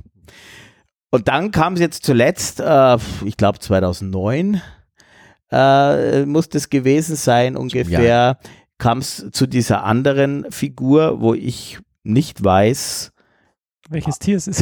äh, es weiß keiner genau, Neutro. äh, was das eigentlich für ein, für ein Tier sein soll. Es ist halt der Jani. Aber immerhin der Jani, also, also, äh, so, so, Doch nicht ich, neutral. Äh, Also es ist nicht neutral, aber es ist halt der Jani. Und äh, ich glaube, es ist so, dass es doch, ähm, ich glaube, für den erwachsenen Fan äh, ist ja so ein Maskottchen nicht. So ein Maskottchen ist, wie der Name schon sagt, es ist was, um kleine Kinder eben Freude zu machen äh, und dass die sich, wenn sie äh, da mitgehen dürfen, müssen, wie auch immer, äh, mit den Vätern und den äh, Müttern, äh, dass die auch was sehen, Mensch, das ist was Lustiges. Weil so für so ein kleines Kind, das hat ja keine Beziehung zum Fußballspiel, muss man ganz ehrlich sagen.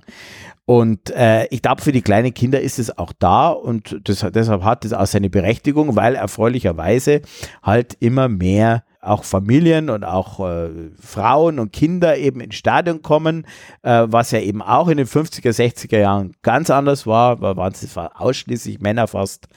Äh, und äh, das zeigt ja auch den Vorteil des neuen Stadions, dass das eben alles ähm, kommoder ist, dass eben es fängt schon halt an bei den einfachsten Dingen, sprich Sanitäranlagen, nicht, ähm, dass das überhaupt erst äh, quasi äh, auf diese Weise besuchbar ist, ja, so ein Jahrenspiel.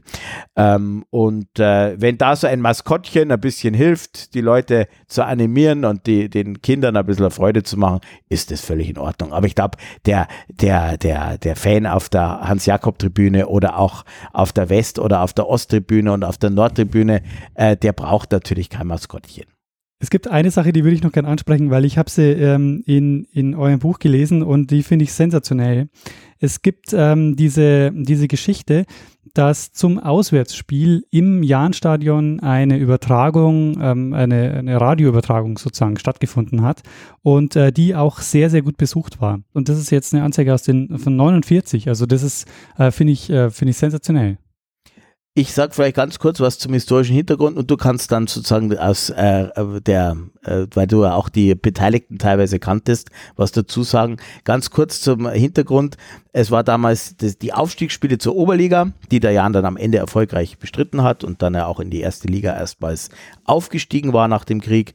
Und äh, zu diesen Spielen, Auswärtsspielen in Neckarau und in, in, äh, in, in in Neckarau, genau, und in Untertürkheim und in Kassel, ähm, wurden dann äh, drei Leute geschickt, äh, die live in Stadion übertragen haben, also Public Hearing, wenn man so will, ja, äh, nicht Public Viewing, sondern Public Hearing. Und ähm, ähm, das zeigt auch, wie groß die Begeisterung damals war, im neu sanierten Stadion, ja, im Jahr davor neu saniert. Und ähm, Du kannst ein bisschen was zu den äh, Dr. Kreuzer, Ernst Radke und ähm, es war ja so. Äh, also der Roland, genau, Roland. Die, die äh, Stadionsprecher, das ist ja auch ein wichtiger Aspekt. Stadionsprecher, das waren häufig wie der äh, Ernst Radke, Schauspieler des Stadttheaters.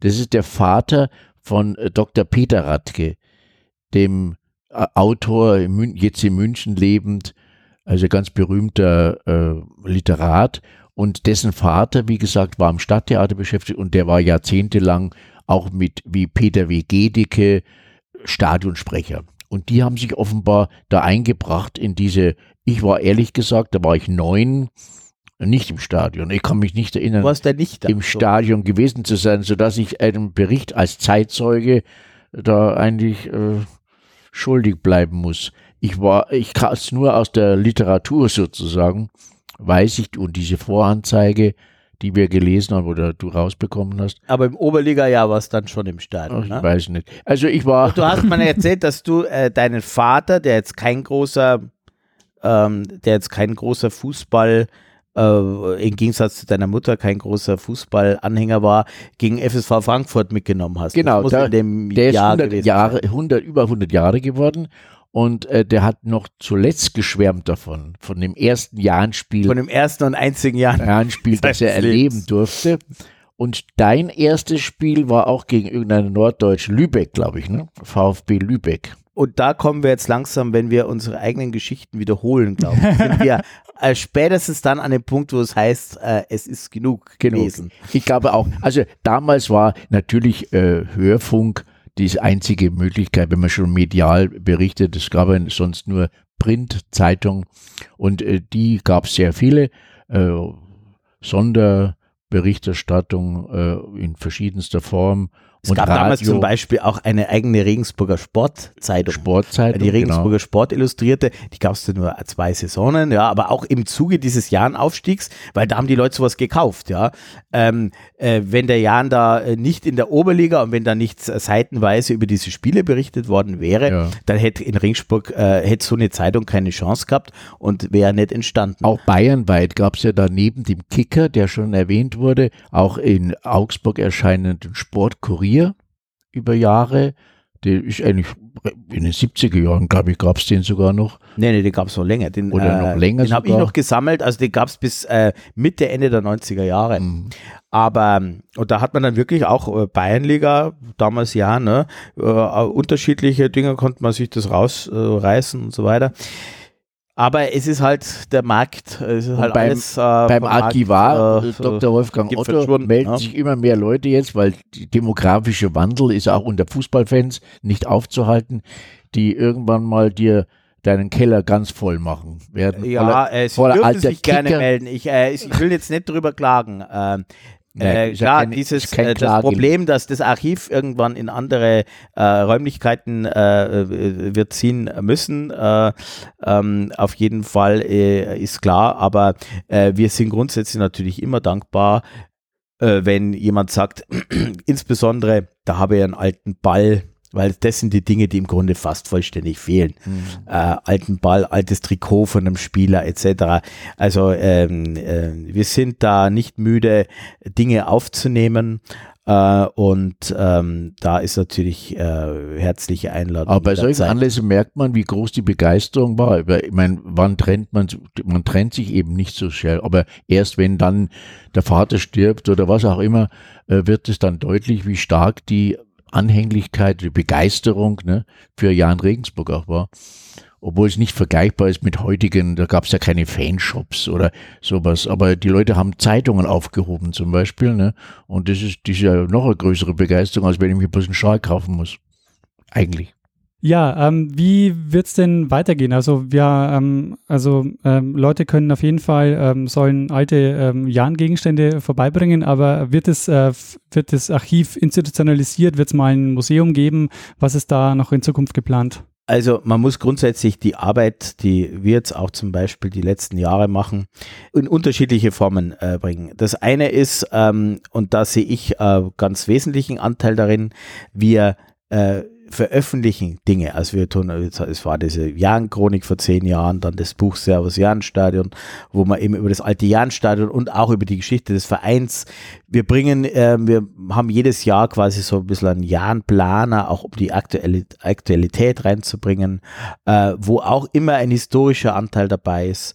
Äh, und wir versuchen das einfach, oder ich- wir werden angerufen oder äh, von irgendeinem ähm, äh, Kollege, also Kollegen, äh, Journalisten, der sagt, ich brauche die und die Info. Äh, zum Beispiel jetzt auch mit dem mit den äh, Wissner Fresken. Oder haben wir zum Beispiel auch was geschrieben für den Regensburger. Almanach äh, in dem Jahr. Äh, oder sind eigentlich immer im Almanach vertreten mit irgendwie Erinnerungen an einen verstorbenen Spieler oder an ein Jubiläumsjahr eines Spielers, wenn der Geburtstag hatte. Ähm, äh, also da sehe ich äh, vor allem Oder auch bei den Zeit, Kulturabenden, die du mit oder auch in Kulturabenden, wo wir dann eben ja, Fußballkultur, also wollen wir es nicht so hochhängen, Fußballkulturabenden, wo man in Zusammenarbeit dann mit der äh, mit der äh, mit der Einrichtung, mit der Aktion Fußballkultur Regensburg, äh, mit dem ähm, äh, Thomas Muggenthaler und Markus Brasse zum Beispiel, die da hauptsächlich äh, engagiert sind, ähm, wo wir also versuchen, das wirklich an den Mann zu bringen, weil ein Archiv ist letztlich ein Ort der, der Aufbewahrung.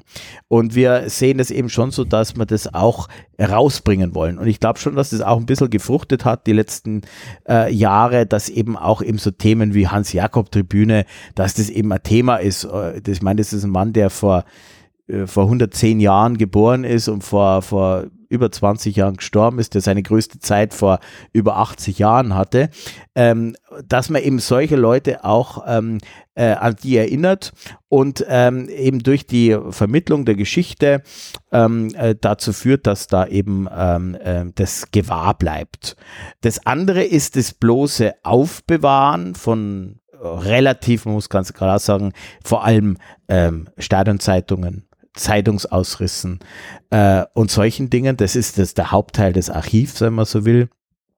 Das eben ein Privatarchiv im Grunde ist und das allerdings gerne oder liebend gerne in einen Zustand äh, überführt werden sollte, wo eben auch die Möglichkeit besteht, dass man, weil das geht bei mir im Keller nicht, ja, äh, dass eben auch Interessierte, wir haben also die letzten Jahre sicherlich, mich haben drei, vier Leute angesprochen und es sind einige Facharbeiten, also von Abiturienten, aber auch jetzt zuletzt zum Beispiel von einem Historiker aus München, der über die eine, eine Bachelorarbeit geschrieben hat über die Geschichte äh, Fußball, ähm, Olympische Spiele ähm, in Regensburg und München, was Fußball angeht.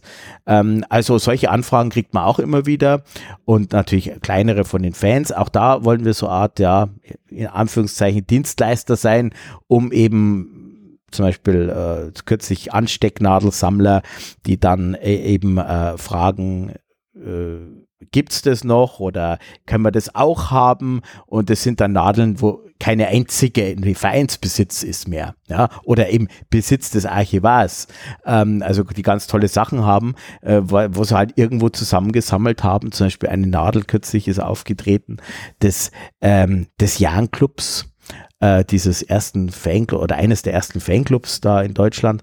Ähm, also wirklich ähm, Raritäten, ähm, die äh, aber wie gesagt im Verein gar nicht vorhanden sind und im Archiv.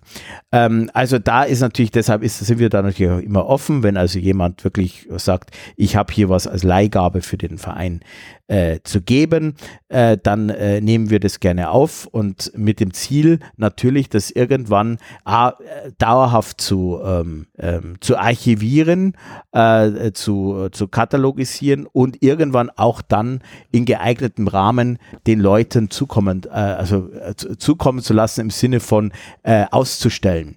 Ähm, da ist an verschiedenste Dinge zu denken.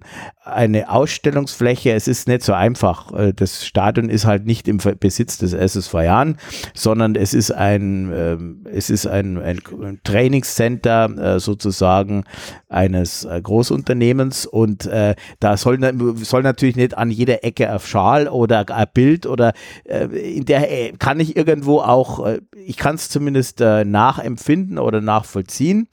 Ähm, und ähm, jetzt ist eben geplant, dass man die Geschichte in einer anderen Art und Weise zurückholt an den Ort des Geschehens, so wie aktuell unsere Spiele haben, äh, an die Arena, indem man den alten Turm, das war eines der Wahrzeichen im alten Stadion, im alten Jahnstadion, äh, neu Turm aufbaut. Eine, der Turm war eine Anzeigetafel, ne? also da war der Spielstand und eine Uhr. Genau, äh, ab, ab äh, dem Umbau 1948, 49 war der dort gestanden. Eine Uhr mit Anzeigetafel, zuerst händisch zu bearbeiten, dann später digital die letzten Jahre.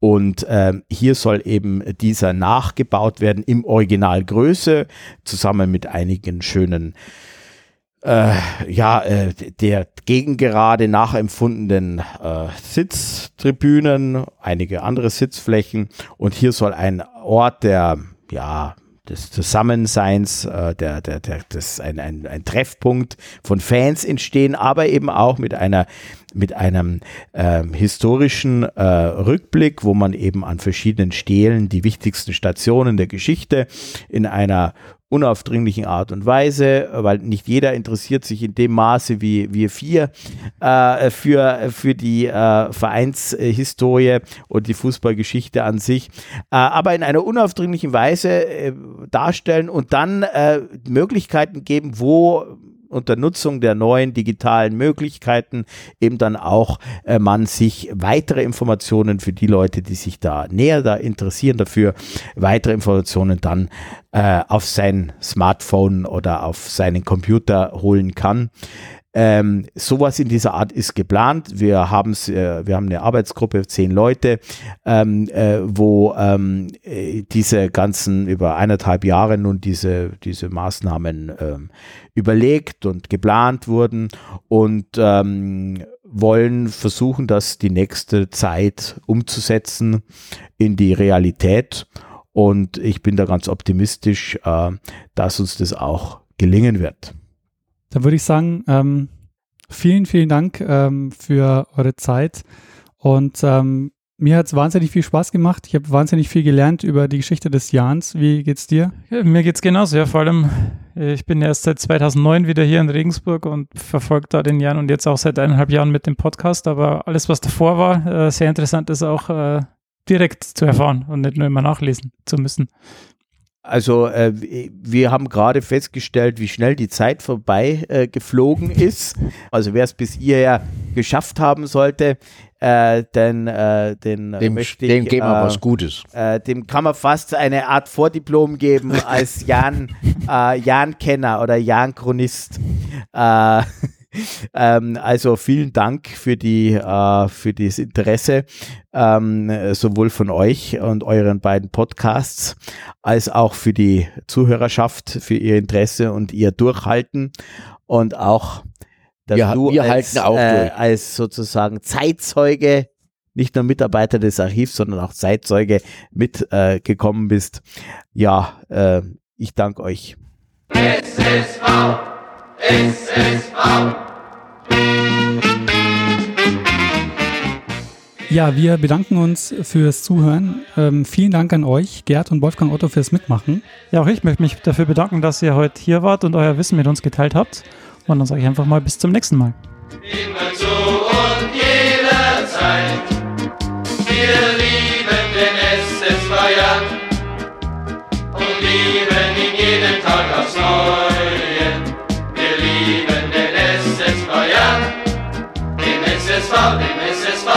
man die Treue. Wir fahren raus in die Brüfeninger Straße, denn dort steht das